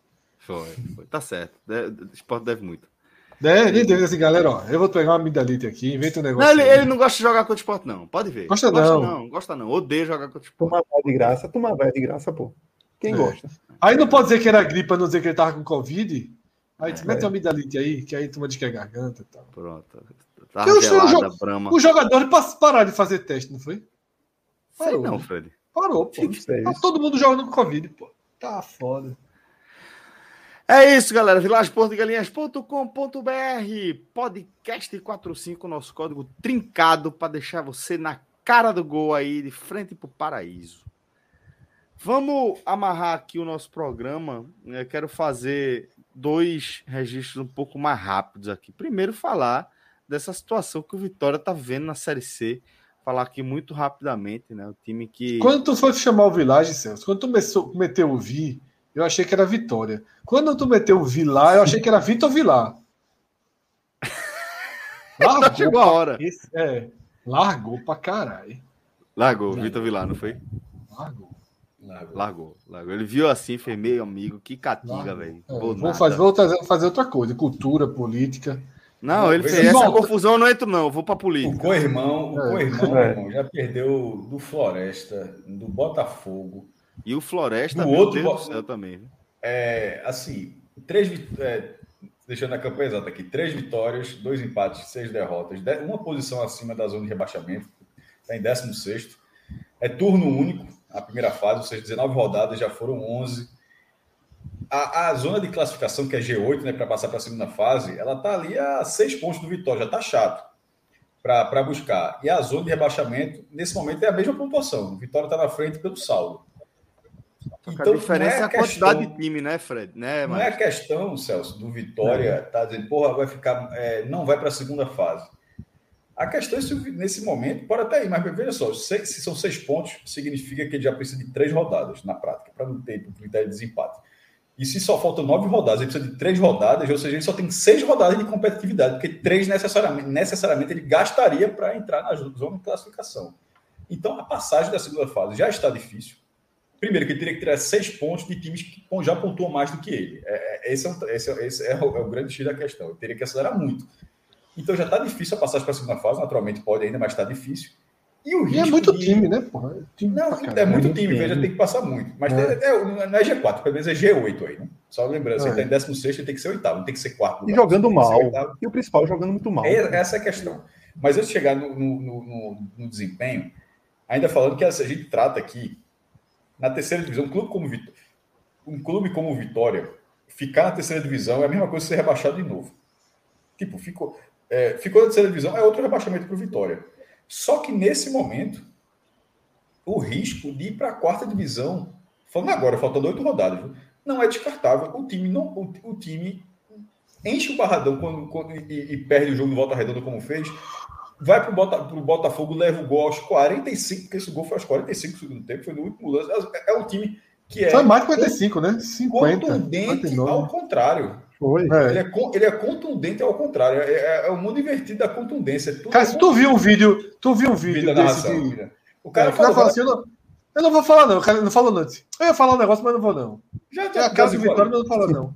E aí, eu pensei, ele, ele inclusive eu pensei em não falar o um negócio do, do, do Brusque aqui para não acontecer a mesma coisa, mas eu é, aguentei falei. Essa do Brusque é tão certa que desde, que tu falou aquilo, ah, o Brusque, beleza, desde aquele dia, vou, pode buscar o vídeo quando tu falasse aquilo, eu já senti que a Catinga subiu ali. É, mas falando, falando do Vitória, é um time que não decide nada. Um, um mói treinador.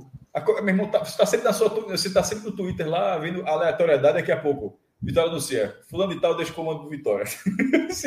meu, irmão, é, é, é, meu irmão, é impressionante, porra. O Geninho parece que o cara treinou, o cara treinou Vitória há três anos.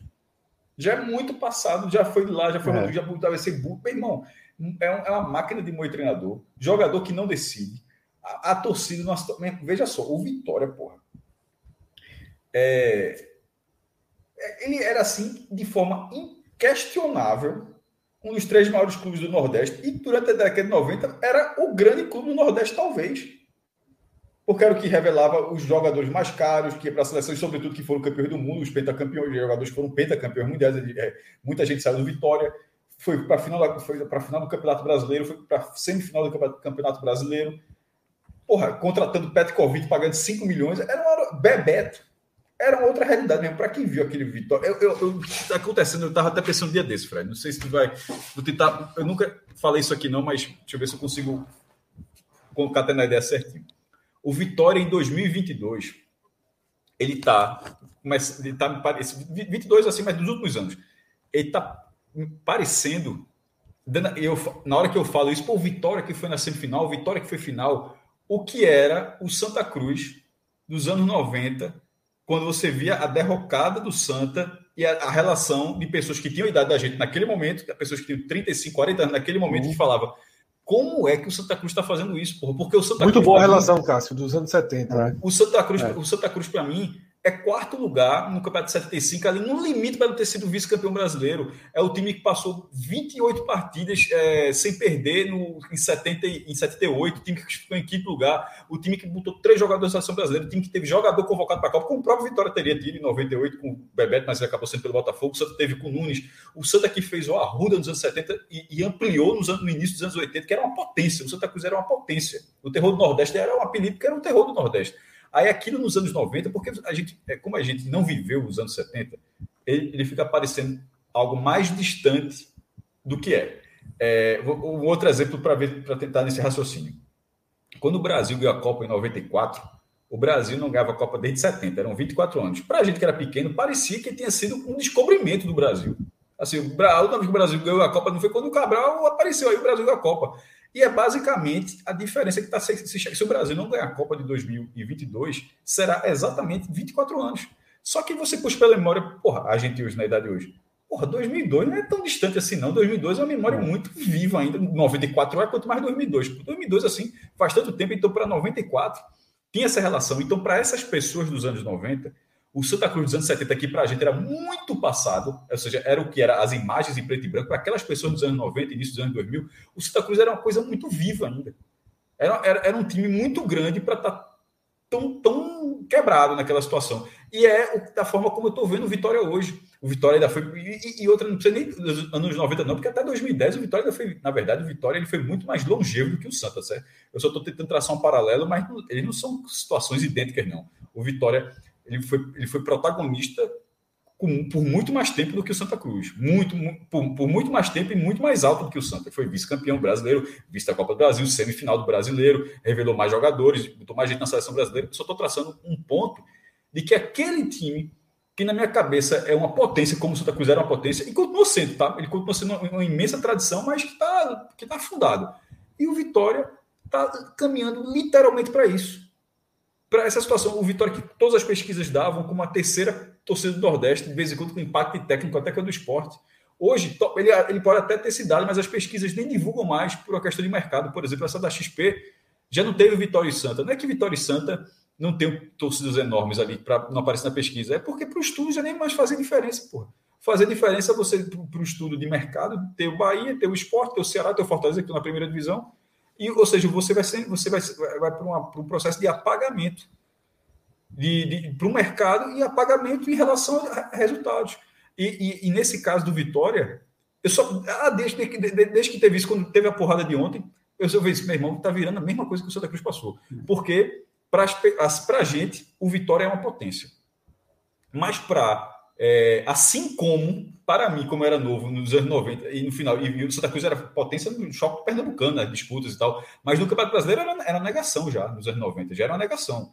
E nos anos 2000 era uma negação ali na, já convenceu o adolescente que, aquilo, que, que, aquele time era uma potência, era difícil. Mesma coisa, para um adolescente convencer hoje, para um adolescente, que o Vitória era um dos, ou o grande time do Nordeste há 20 anos.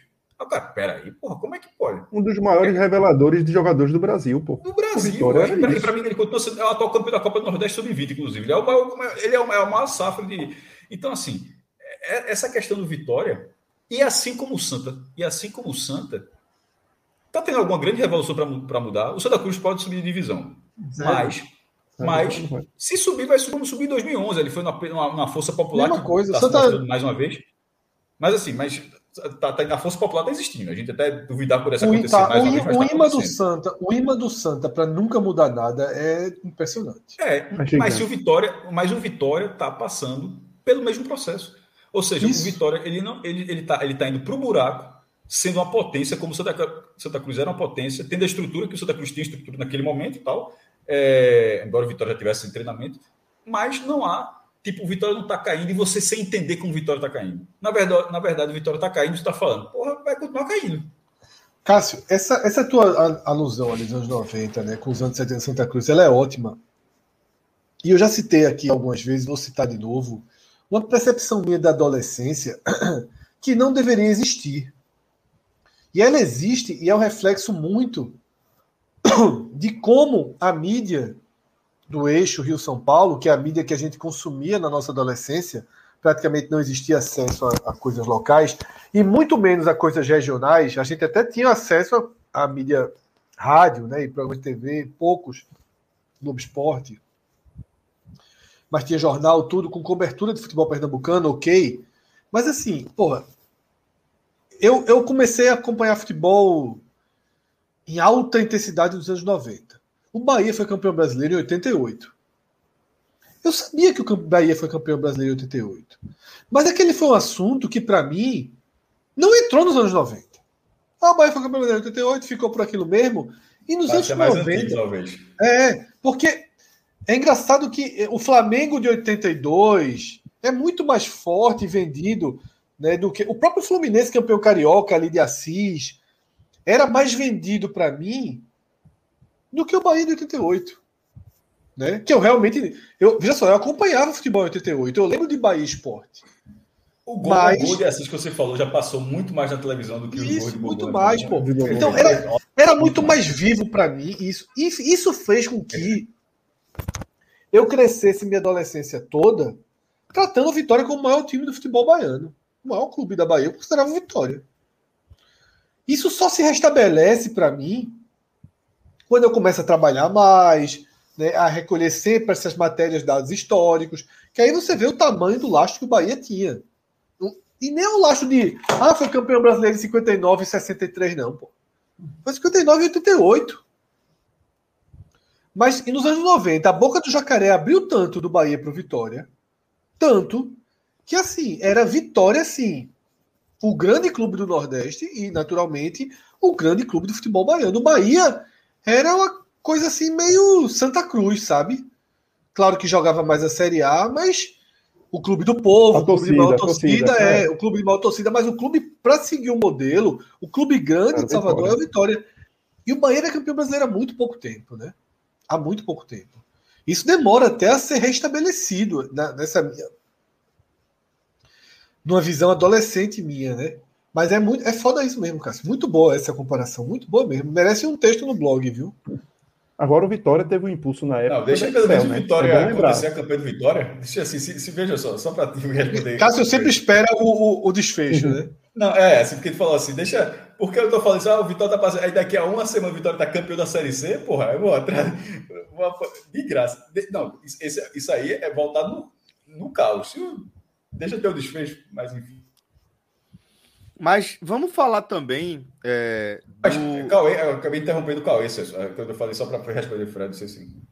Não, a questão do Excel, né? Que o, o Vitória também deu naquela aquele soerguimento da época do Vitória ali naqueles anos 90, o Excel também ajudou muito, né? Total. Lógico, lógico que também tem méritos do Vitória, dos dirigentes do Vitória na época, que muitos estão aí hoje, né? Paulo Carneiro estava até aí hoje. Vive disso, seja, né, Vive disso. Mas vive aquilo já, era, passado. aquilo já era 97, porra.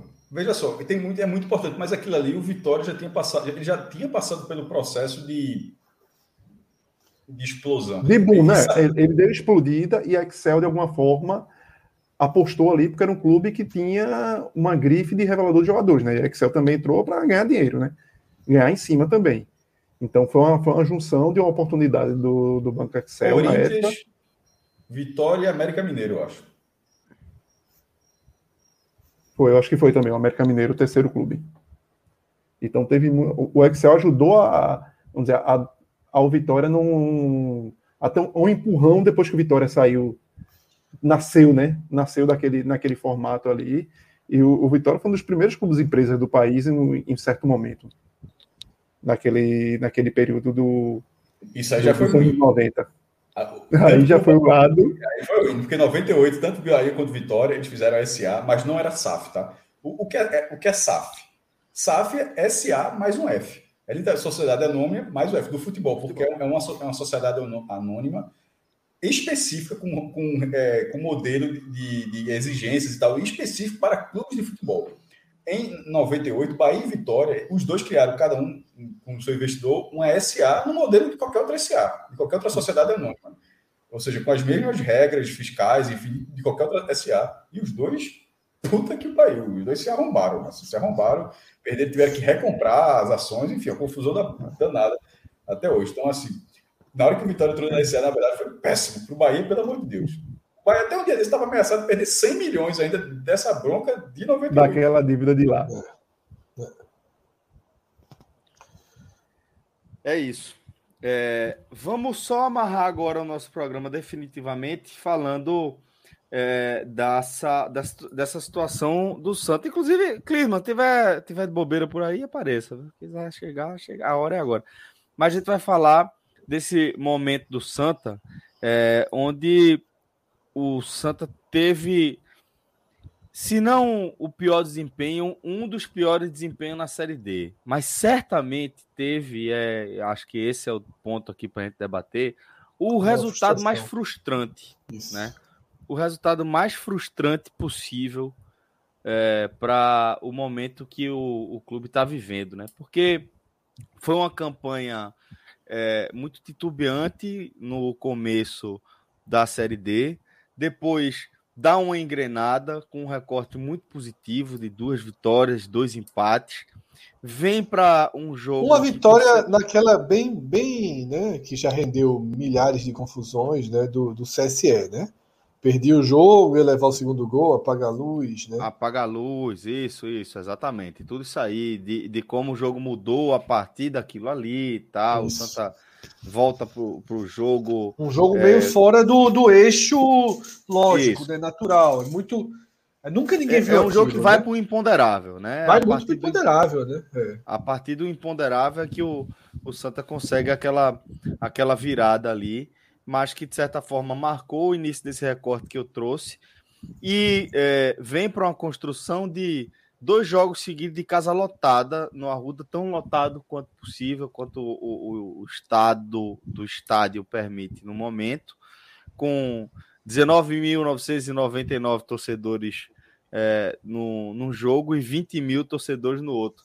A turma até brincou, Fred, quem for o pé frio que que foi assistir esse outro jogo, né? Porque um deu 19.999 e o time saiu com a vitória, e depois deu 20 mil torcedores certinho. Felipe Assis, Felipe Assis foi pro anterior.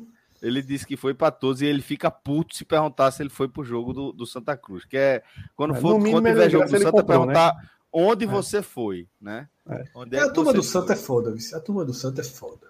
Ah. Eu, ia, eu ia falar o que eu sempre falei, mas não sei se. Fred duvidou que daria 15 mil. Assembleia de Deus. Lembra? Esse jogo? Assembleia de Deus. Não, não, não. Essa campanha. É, a turma do Santa é foda. Gosto. Ah, é foda. É foda, é foda. E, e mas eu acho, é... que, eu, é, tem, eu acho que é foda, sem dúvida nenhuma. Mas é, é o tipo de coisa assim que ninguém quer ter a resposta. Ninguém quer ter a resposta. É, porque eu só vivenciando isso. Mas assim, se não for isso, acaba.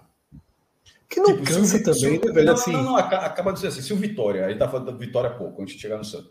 Se o Vitória for rebaixado e na quarta divisão 2023 o Barrador tiver vazio, acabou, pô. Acabou. É, eu tô ligado. Porque, porque, isso, porque, isso é verdade. É. Porque aí não tem mais o que fazer, veja só. Não, ninguém, o capital é a torcida aí. Pô. Veja só, quando o Santa Cruz está jogando, naquele momento, e, e o torcedor do Santa Cruz acho que não vai me entender mal, porque é um, é um fato, só o torcedor do Santa Cruz está vendo aquele jogo. E a, a, imprensa que cobre e tal, mas só, tipo, o cara não tá de bobeira e tá vendo aquele jogo, não. Isso aí, ah, mas o meu, meu tio viu, pô, mas sem exceção, meu irmão. Eu tô, eu tô falando assim de uma forma mais ampla. O cara tá vendo é, o jogo da Série B. Ninguém vê tá esse jogo por acaso. Por é, o cara tá vendo ali, o cara tá na é. Série B do Sport TV, 7 e meia, o cara deixa ali, o cara tá nem O cara não olha o placar tá nem para saber o que tá rolando, o cara não desce, não. É, é, é então, assim, se você não for, não vai ter, tipo, ninguém vai debater aquilo. Porque na, na 7 e meia, se aconteceu que tá, tá jogando lá, o exemplo que eu tava querendo dar, tá sendo Brusque e Londrina. Brusque e Londrina. Então, jogando. Se o jogo for 5 a 0 para o Londrina em Brusque, quando voltar para o Relação Sport TV, alguém vai falar, pô, o que aconteceu com o Brusque, meu irmão? Em algum momento alguém vai debater assim, pô, levou 5x0 em casa, perdeu o treinador. No Twitter, os lances são acompanhados em tempo real. É, né? alguém, alguém bateu o, gol, goleada info. Saiu um golaço, pô, saiu golaço agora do Brusque, não sei o que. A, nota, a, nota, é. a nota só faz score do cara do Londrina que destruiu. Aqui não vai ser pau. Nesse caso, nesse caso não é do Santa, é no caso da quarta divisão. Mas é porque do Santa que é o time mais relevante da quarta divisão. Isso não acontece. Então, é, é, meio que o último abraço. É muito grave, pô. O Vitória está tá caminhando para isso e o Santa Cruz, infelizmente, voltou para isso, porque foi o que aconteceu em 2011. Ô, Além Cássio. da passada de brasileira, cada transmissão mal assombrada, danada, sinal ruim e tal. E agora, pela, as três detalhes, 20, 11, 20, ó, desculpa, 11 anos depois, as transmissões agora são piores. O Santa Cruz foi melhor de acompanhar em 2011 do que em 2021, pô. Isso. que estava pelo menos ali ao alcance da mão do Recife, né, na, na TV é. Brasil, né? É, agora, agora veja só, eu digo isso assim, eu já eu tenho frescura. Eu, eu não vejo jogos do Santa assim. É, realmente é uma coisa assim, eu não. Se eu não tiver escalado, e, e raramente eu sou escalado, né, eu, eu, de fato, assim, até pelo que eu comento aqui, eu assisto um jogo do Ceará, do, do, do, do eu, não, eu não assisto. Eu teve um jogo do Santa Cruz que eu assisti um pedaço. Abri aqui no YouTube, tá aqueles YouTube, nem foi lá no, no Insta TV, foi aqueles YouTube o cara faz, faça pix para mim, não sei o quê. Eu não assisto, não assisto. Né? Talvez assista, digo, quando eu... Obviamente tu sabe que aquilo é Insta TV reproduzido no YouTube. É, tive uma cãibra agora para se fuder, peraí. Ai. Isso é castigo de Felipe? É. Castigo de Felipe. Eu mas, vou, mas, mas a verdade é essa mesmo, Fred, porque, porque você começa é, a dificuldade na tentativa de assistir, porque é exatamente. É, exatamente não é prazeroso. Você não assiste o jogo, você não, não assiste o jogo por acaso. Você não assiste. Você só assiste o jogo se você cascavilhar. Você vai ter que garimpar um link, né, para que você consiga assistir. E a qualidade da transmissão. serviço da Star TV é, é péssimo, exatamente. Eu é tentei assistir um, desisti. É, e foi um 0x0 que eu assisti, eu nem lembro qual foi. Jogo horroroso. É, o, o, o, Eu acho que foi 0x0. E ainda tem assim, eu, quando eu tava falando foi, dessa foi coisa estreia, de Felipe. Então, Lagarto e Santa. Tá é, foi esse mesmo. O, o, o... Quando eu tava falando de Felipe para todo jogo, desse sentimento da Santa, é isso, tá? Porque é, eu fico vendo assim, por exemplo, Esporte Brusque. Porra, a dor de cabeça que vai ser eu tentar ir para esse jogo, tá ligado? Eu acho que eu não consigo ir para esse jogo. Tu tá, tu tá, não, tu não tá engravatado. Tô em casa, mas tipo, Porra, a esposa que trabalha final de semana. Rembrandt, porra, Rembrandt, pelo amor de Deus. Não, Rembrandt não assiste, não. Sábado de São João. É, exatamente. É, é, é muito difícil. É muito difícil. Então, assim, é, me impressiona. E aí eu ia te fazer a seguinte pergunta, Cássio. De fato, eu não esperava o abraço.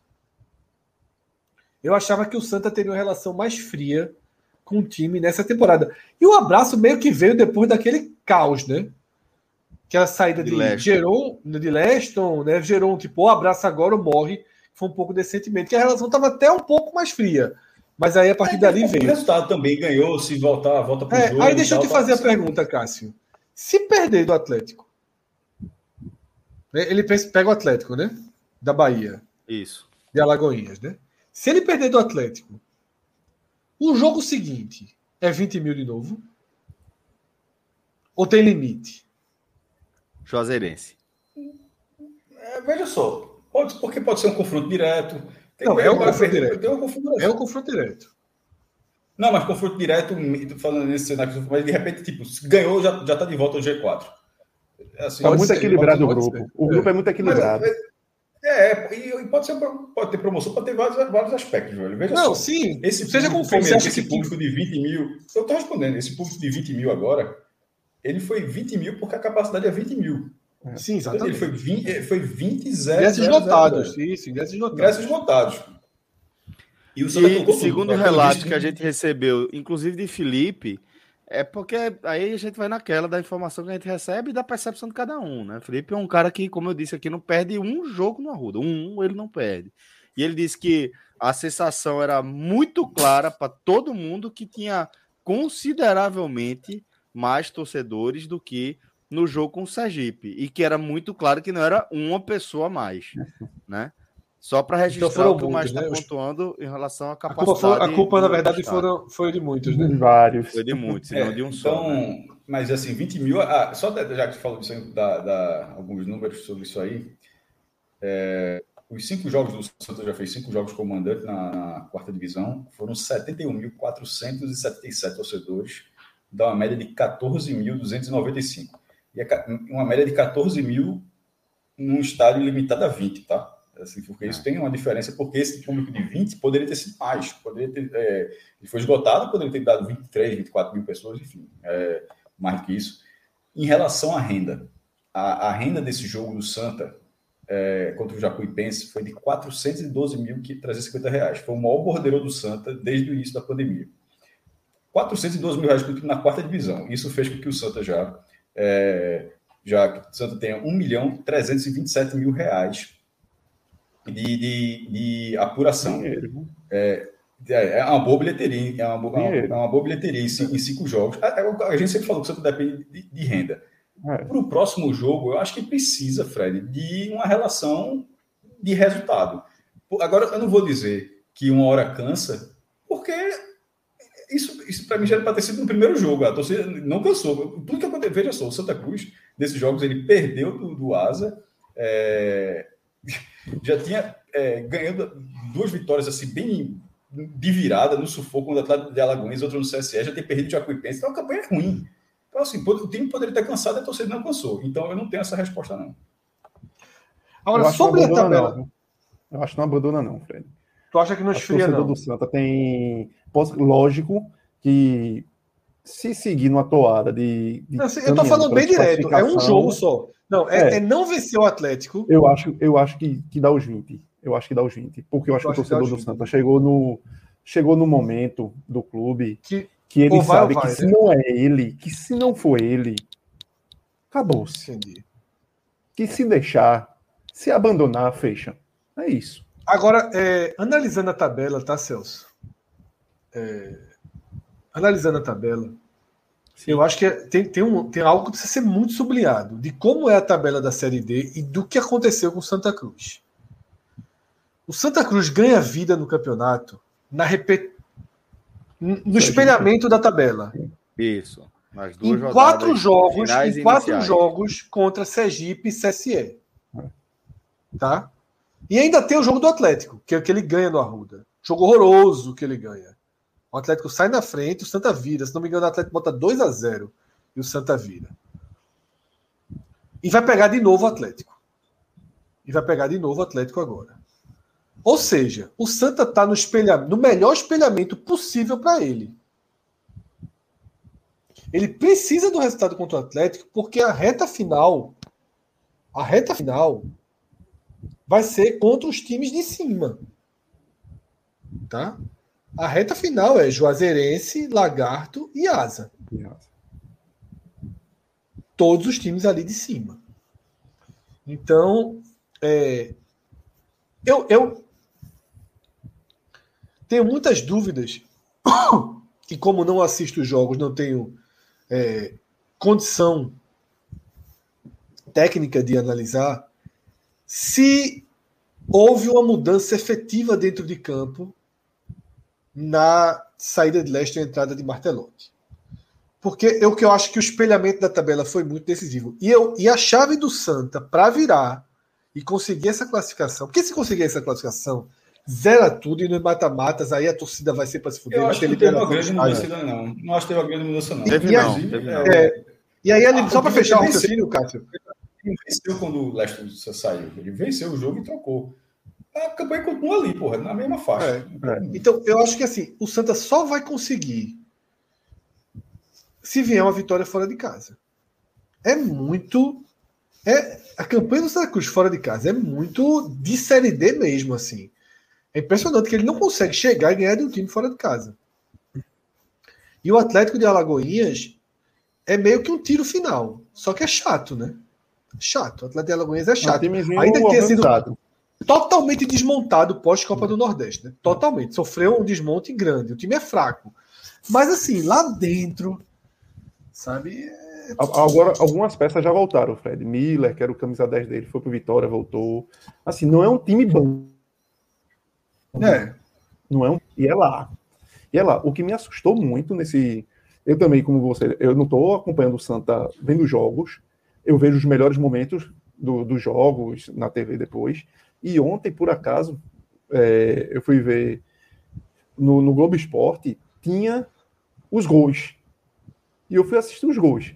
E o recorte dos gols, não sei se você chegou a ver o início do lance, é bizarro. Assim, é bizarro, o, quanto simplesmente os jogadores é do Santa Cruz abdicam do jogo. No primeiro gol, o cara dá, o cara pega a bola do, da Juazeirense na cabeça da área, dá quatro Jacuipense. passos. Jacuipense. Jacuipense. Jacuipense. Jacuipense. Dá, leva a bola, dá quatro passos da frente, chega na linha de meio de campo, tem uma linha de quase cinco jogadores de Santa Cruz, ninguém ataca ele, ninguém tentou atacá-lo antes, e ele lança para Tiaguinho entrar sozinho e fazer o gol. Ou seja, é um já problema. primeiro Primeiro, ninguém é um, jogo da, é um jogo da quarta divisão. É, é, é, o Santa está no lugar errado, porra. Porque a, é, a, gente não aceita que alguém jogue assim. Só que em algumas divisões, esse é o nível de alguns jogadores. É o jogador que, que é existe, é jogado, bizarro, jogador que não tem qualidade da marcação, cara que não tem explosão, o cara que não tem técnica. Ah, mas assim, esses jogadores existem, pô, existem milhares de jogadores do Brasil, e todo mundo é craque, não. Tem todo, tem todo assim, existe um profissional, não, cara, profissional não é assim, craque, não. Mas o, o, o ponto é que esse cara joga em divisões menores, joga na quarta divisão, em times que fazem campanhas ruins na quarta divisão, até em divisões inferiores dos estaduais. Mas quando um jogador desse nível ele joga no time de camisa, aí você, aí, aí você acha assim, porque veja só, esse cara existe, esse, esse jogador, ele não, ele não, isso não foi corpo mole, não, meu irmão. Isso não foi corpo mole, não. Aquilo, é, aquilo é, de repente é o futebol do cara. Só que aquele futebol do cara é num outro, é num, outro, num sarrafo muito abaixo, porra. Quando, um, quando você olha um, um, desempenho desse num clube como o Santa Cruz, assusta. Porque você, irmão, a gente, no final das porque a gente sempre a gente analisa os jogos do Santa e não, a gente não pode esquecer que é um jogo da quarta divisão. O time está no lugar errado. A gente não pode achar que a gente não pode. O grau de exigência técnica da quarta divisão, infelizmente. Cássio, mas é tentar fazer falta. Não chegou Esse uma vez para fazer falta. Começou pô. aqui na A, B, C, D. Depois, na terceira hora, na Série D, a gente vai estar analisando como se estivesse analisando Ceará e Fortaleza. Não tem Mas não é qualidade técnica, Cássio. O, o que eu estou querendo dizer é que eu não entendi, é qualidade mas, técnica. Mas, mas física é, também. É um simples, física é um também. Simples negócio de. Fisicamente, Bicho. a primeira divisão é muito mais forte do que a quarta. Muito, não muito encosta um cara para fazer uma falta. O segundo gol é mais bizarro ainda. O segundo gol, a bola tá ao lado da grande área defensiva da Jacuipense. Se encostasse, talvez esse o cara lateral, estivesse na terceira O lateral divisão. dá sete toques, porra. O cara carrega. É bizarro, é muito lateral, bizarro Ele leva a bola, sete toques na bola até lançar. pro, pro ponta direita entrar sozinho do outro Parece lado. Parece um pouco o futebol de antigamente, né? Mas tem 64, tem 64 times na quarta divisão. Mas tá, tá mas é, é muito ruim, mas, mas tá mas é muito ruim. É muito desorganização. Veja só, mas eu acho que o tá falando são jogadores teimosos, pô. Tipo, eu, eu desisti. Se eu não tivesse desistido hoje, eu tava aí 42 anos, goleiro na quarta divisão de algum time morto aí, reserva. Não, mas tem que desistir, né? Alguns não desistiram. Né? Veja só, a quarta divisão é um nível muito mais alto do que, por exemplo, o estadual. Tanto é que são Sim. os dois melhores do estadual jogam. Então, assim, é, Fred não jogaria nem o Pernambucano, quanto mais a quarta divisão. A quarta divisão é muito melhor do que a Série A1 do Pernambuco. Se eu tivesse tentado a vida toda, sido profissional, talvez. Mas, mas, mas, a questão, a questão é que em, em aquele goleiro de Santa Cruz que estava antes de Jefferson, pelo amor de Deus. Então, mas aquele cara jogou, jogava. Jefferson tomou ontem também. Jefferson é Jefferson, né, porra? Jefferson não mudou não. Só terminando essa frase, eu, eu, eu juro que eu devolvo. Na quarta divisão, com 64 times, se não tiver jogador ruim, é claro que vai ter jogador não. ruim, pô. Ruim, mas é ruim, ruim. Vai ter. Vai ter. Se não tiver, na quarta divisão, tá errado aí. Porra, então tá, tá, tá, tá equivocado. Você tem que ter. É uma, é uma lógica de mercado que existem jogadores ruins na quarta divisão mas não tem problema, porque é a quarta divisão. O que é o problema é quando você se dá conta que esses caras estão no Santa Cruz. Agora, o Retrô, né, citado aqui por Reinaldo Lira, tem o dobro de ponto do Santa. Exato. E não time é muito melhor, porra, em 2022. Mas é organização técnica, pô. É organização tática, pô. Eu concordo meteu com a organização de tudo, né? Tem clube, é, meteu 4x0 no Santa do Arruda, porra. Veja, é, organiza... jogador ruim pode ser ruim, mas não pode ser burro. E é. ter treinador para dar, pra dar um mínimo de... Mas de vez em quando é a mesma coisa, porra. Deixa o Cauê finalizar o raciocínio tem. dele aí. Lógico que tem, Cássio. Mas eu acho que é o seguinte: tem que ter um treinador com, no mínimo, uma competência de juntar o bando e formar um time. Por mais que tecnicamente os caras sejam ruins, individualmente, opa, o cara é ruim. Eu não vou ter, na hora que chegar para o cara finalizar, fazer o gol, ele vai chutar lá em cima, ok. Mas, taticamente, não pode ser um bando. Taticamente, não pode o outro time, o cara sair da, da lateral, do lado da área do cara, conduzir até intermediária ofensiva e ninguém chegar para dar um sopro no cara. Ninguém chegar para esse, esse, um esse jogo, é assim, é assim a, a, a, prova, a prova que, que, que faz sentido que você está destacando é que é, esse jogo me lembrou muito os jogos do Santos da primeira rodada, que assim, era, era nada que dava para extrair, nada, nada, nada, nada, nada, nada. Ali, a partir do jogo com o Sergipe, ali no jogo com o Sergipe, mais especificamente, acho que dava no Arruda. É o giro você... Sergipe CSE, né? É o giro é, é suspeito, é. digamos assim. É. Mas, mas, mas você via uma organização um pouco diferente, sabe? Eu acho que, que é um, é, pelo que eu entendi, é, é esse o aspecto que o Cauê está querendo trazer, é. né? Da, da falta você de capacidade um de um time é. ter um mínimo de coesão, né? De coesão e de tipo, bicho, um gritar e dizer, faz a falta, é. chega junto, porra, pelada, pelada, pronto, a gente jogando é. pelada. Se a gente for jogar uma pelada, o cara sair tocando a bola livremente, vai chegar um lá e vai jogar o cara na arquibancada, vai, vai jogar o cara vai. lembrado. O cara não pode carregar três, três quartos do campo sozinho a bola e ninguém chega perto. Ninguém. O primeiro gol, os caras fizeram linha de cinco atrás, mas ninguém foi no combate. É assim, é, ou é muita burrice, ou, ou o cara não, não, tem conexão em saber eu, eu tenho que correr para onde. Eu, cheguei, eu fiquei pensando, será que o cara não sabe para onde tem que correr? Não, não é treinado, ó, contra-ataque, se a gente for tomar, quem é que vai? Quem ataca a bola, como é que faz? Porque parecia isso, parecia um bando de pelada que, ó, das camisas aí, cada um pega a sua camisa e aí vai jogando, opa, surgiu agora um contra-ataque contra a gente, quem é que vai, ninguém corre, pronto. Assim, é, foi muito, foi muito absurdo. Eu, acho que, o que acontece, Cauê, eu, eu, acho que, é, eu acho que o que acontece, Cauê, é o seguinte, e é a maior, é a maior entrave do Santa Cruz. Esse tipo de jogador joga a vida toda em clubes muito pequenos. E eu acho que quando veste uma camisa maior, com 20 mil pessoas no estádio, tem apagões, sabe? Tremidinha mesmo, a boa e velha tremida.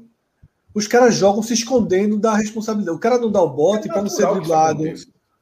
Sabe? Eu acho que tem um pouco disso, sabe? Uma tremida. Isso é um problema. Porque ou você monta um time, e eu falei isso antes de começar o campeonato, ou você monta um time para sobrar. Eu acho que um Santa Cruz na quarta divisão só devia ter dois caminhos. Você fala assim, oh, bicho, é o seguinte, vamos montar um time de Série B. Não sobra base, né? Série B fraca. É, Série B fraca, Sim. né? Naturalmente. Vamos montar aqui Sim. um time no perfil do Criciúma. Do Novo Horizontino. Um time assim. Vou trazer um jogador aqui, diferente. E vou subir com certeza, meu velho. Não tem como eu não subir com esse time aqui, não. Ou você faz isso, ou você bota a sua base para jogar. A base, é. E aceita que não vai subir um ano, dois anos, até essa base maturar. Porque aí se subir, tu tá arrombado, tu ganhou dinheiro. Porque botar isso, isso. jogador de quarta divisão, o jogador que estava no Crato, o jogador que estava no Floresta, para jogar com a camisa de Santa Cruz com 20 mil pessoas, é muito difícil funcionar, meu. É muito difícil. E nem vem isso, Fred. Não é nem, esse elenco de Santa Cruz não é nem de jogadores novos que você pudesse. Opa, eu tô isso, trazendo. Não, é, é, é, a turma morta. É. é a barca morta.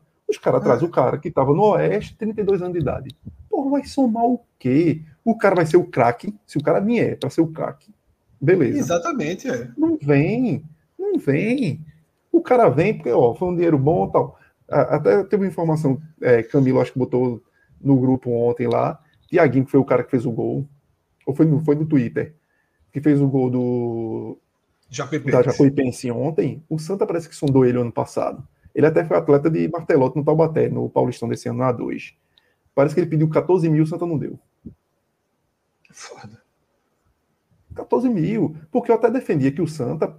Porra, o, fosse olhar, pronto, o Atlético de Alagoinha fez um bom Campeonato Baiano. Pô, quem são os caras dali que dá para pegar? Lógico, o Bahia e o Vitória vão pegar primeiro. Lógico. Foi campeão, né? Foi o campeão. Lógico, vai pegar primeiro. Mas tinha uns, tinha uns caras ali que continuaram no time que dava para o Santa Cruz ter trazido. Nesse caso da Jacuipense, Tiaguinho, o atacante, Railan, lateral direito. Tem jogadores que dá para você trazer. E jogadores do jovens. Do altos. Do altos. Do altos. Você vai trazendo os caras jovens para cá. Tu, tá, tu faz, vamos dizer, uma, até porque os adversários vão ser esses adversários daí. Então os caras se conhecem, conhecem esses clubes. Faz uma seleção Nordeste, nível Série CD, pronto Acabou. Você agora vai para jovem e bota a tua base jovem, e pega. Isso é. Quando eu falo base, Cauê, só para deixar claro, Sim. é isso que eu quero falar, tá? Não é pegar Sim. 20 meninos de 18 anos e colocar, não. É exatamente o que você está dizendo. É um time jovem, é um time que, se vier e subir, eu tenho uma base para a Série C Exato. e eu vou ganhar dinheiro. Exato. Porque assim, o que o Santa montou esse ano foi um bumba meu boi. Total. Que se subir não vai ficar porra nenhuma. Vai do Total. zero de novo. Não tem uma condição de jogar. É isso. É isso mesmo. Né? É isso então, mesmo. esse é um, é um cenário. Agora sim, muito decisivo, viu? O jogo da próxima rodada. Muito decisivo. Eu acho que o Santa perde segunda-feira. A classificação ela sai do controle. Ela sai do controle.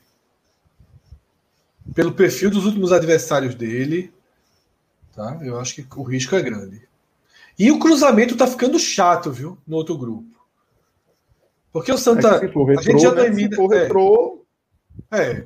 O retrô é, ainda é da casa aqui, joga, bota a torcida nos dois jogos. Mas assim, as opções já estão. Né?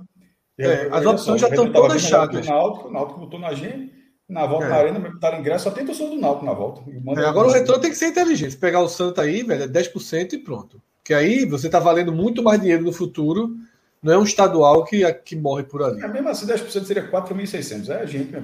É, é gente, é gente, é. Aí você tem Retro, Souza e Casa e América já são chatos. Sim. Os três têm um perfil chato. O Afogados, que era o grande ouro aí, nesse momento tá fora né, do G4. Então é chato você ter que decidir fora com a América de Natal, com o Icasa. Timezinho chato, né? É, chato. Para todo mundo. Bom, galera. É, para todo mundo. Vai... O grupo 3, é, enfim.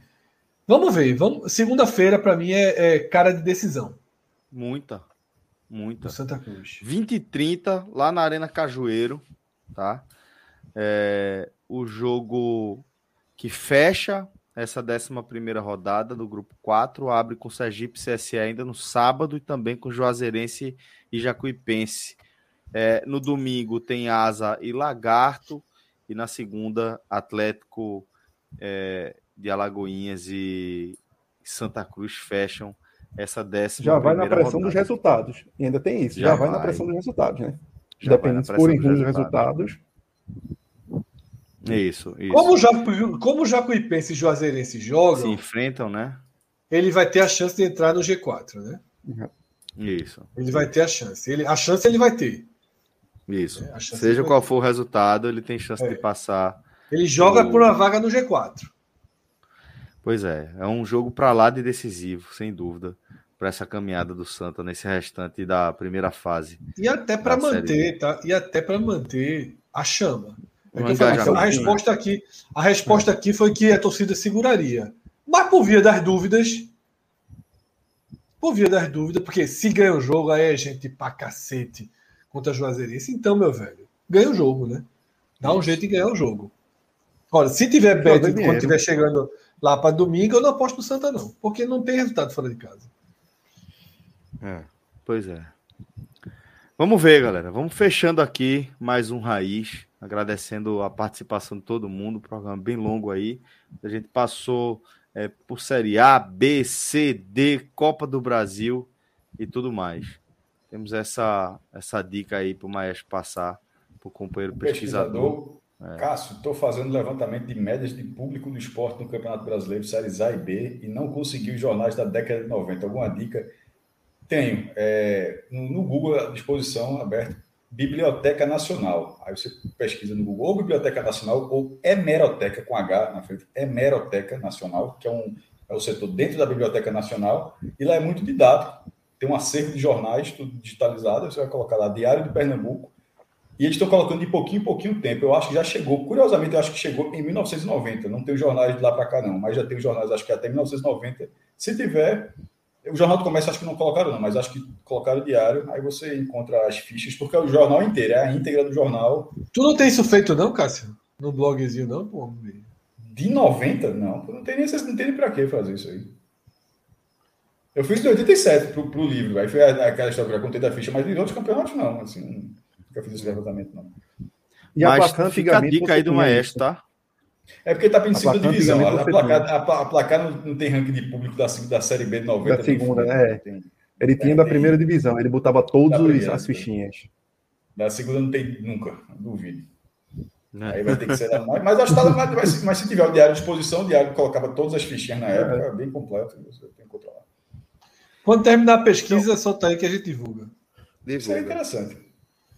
Mas é isso, galera. Vamos chegando aqui ao fim de mais um Raiz. Agradeço a participação de cada um de vocês que deu essa moral, essa contribuição. Amanhã não tem programa. programa. Já pensou, velho? Que loucura. Oh. Que é isso, pô. Que é isso. Vamos embora, vamos embora então curtir essa, essa folga. Mas reza lendo tem umas reuniões aí. Forte folga, abraço, é, galera. Folga só aqui, né?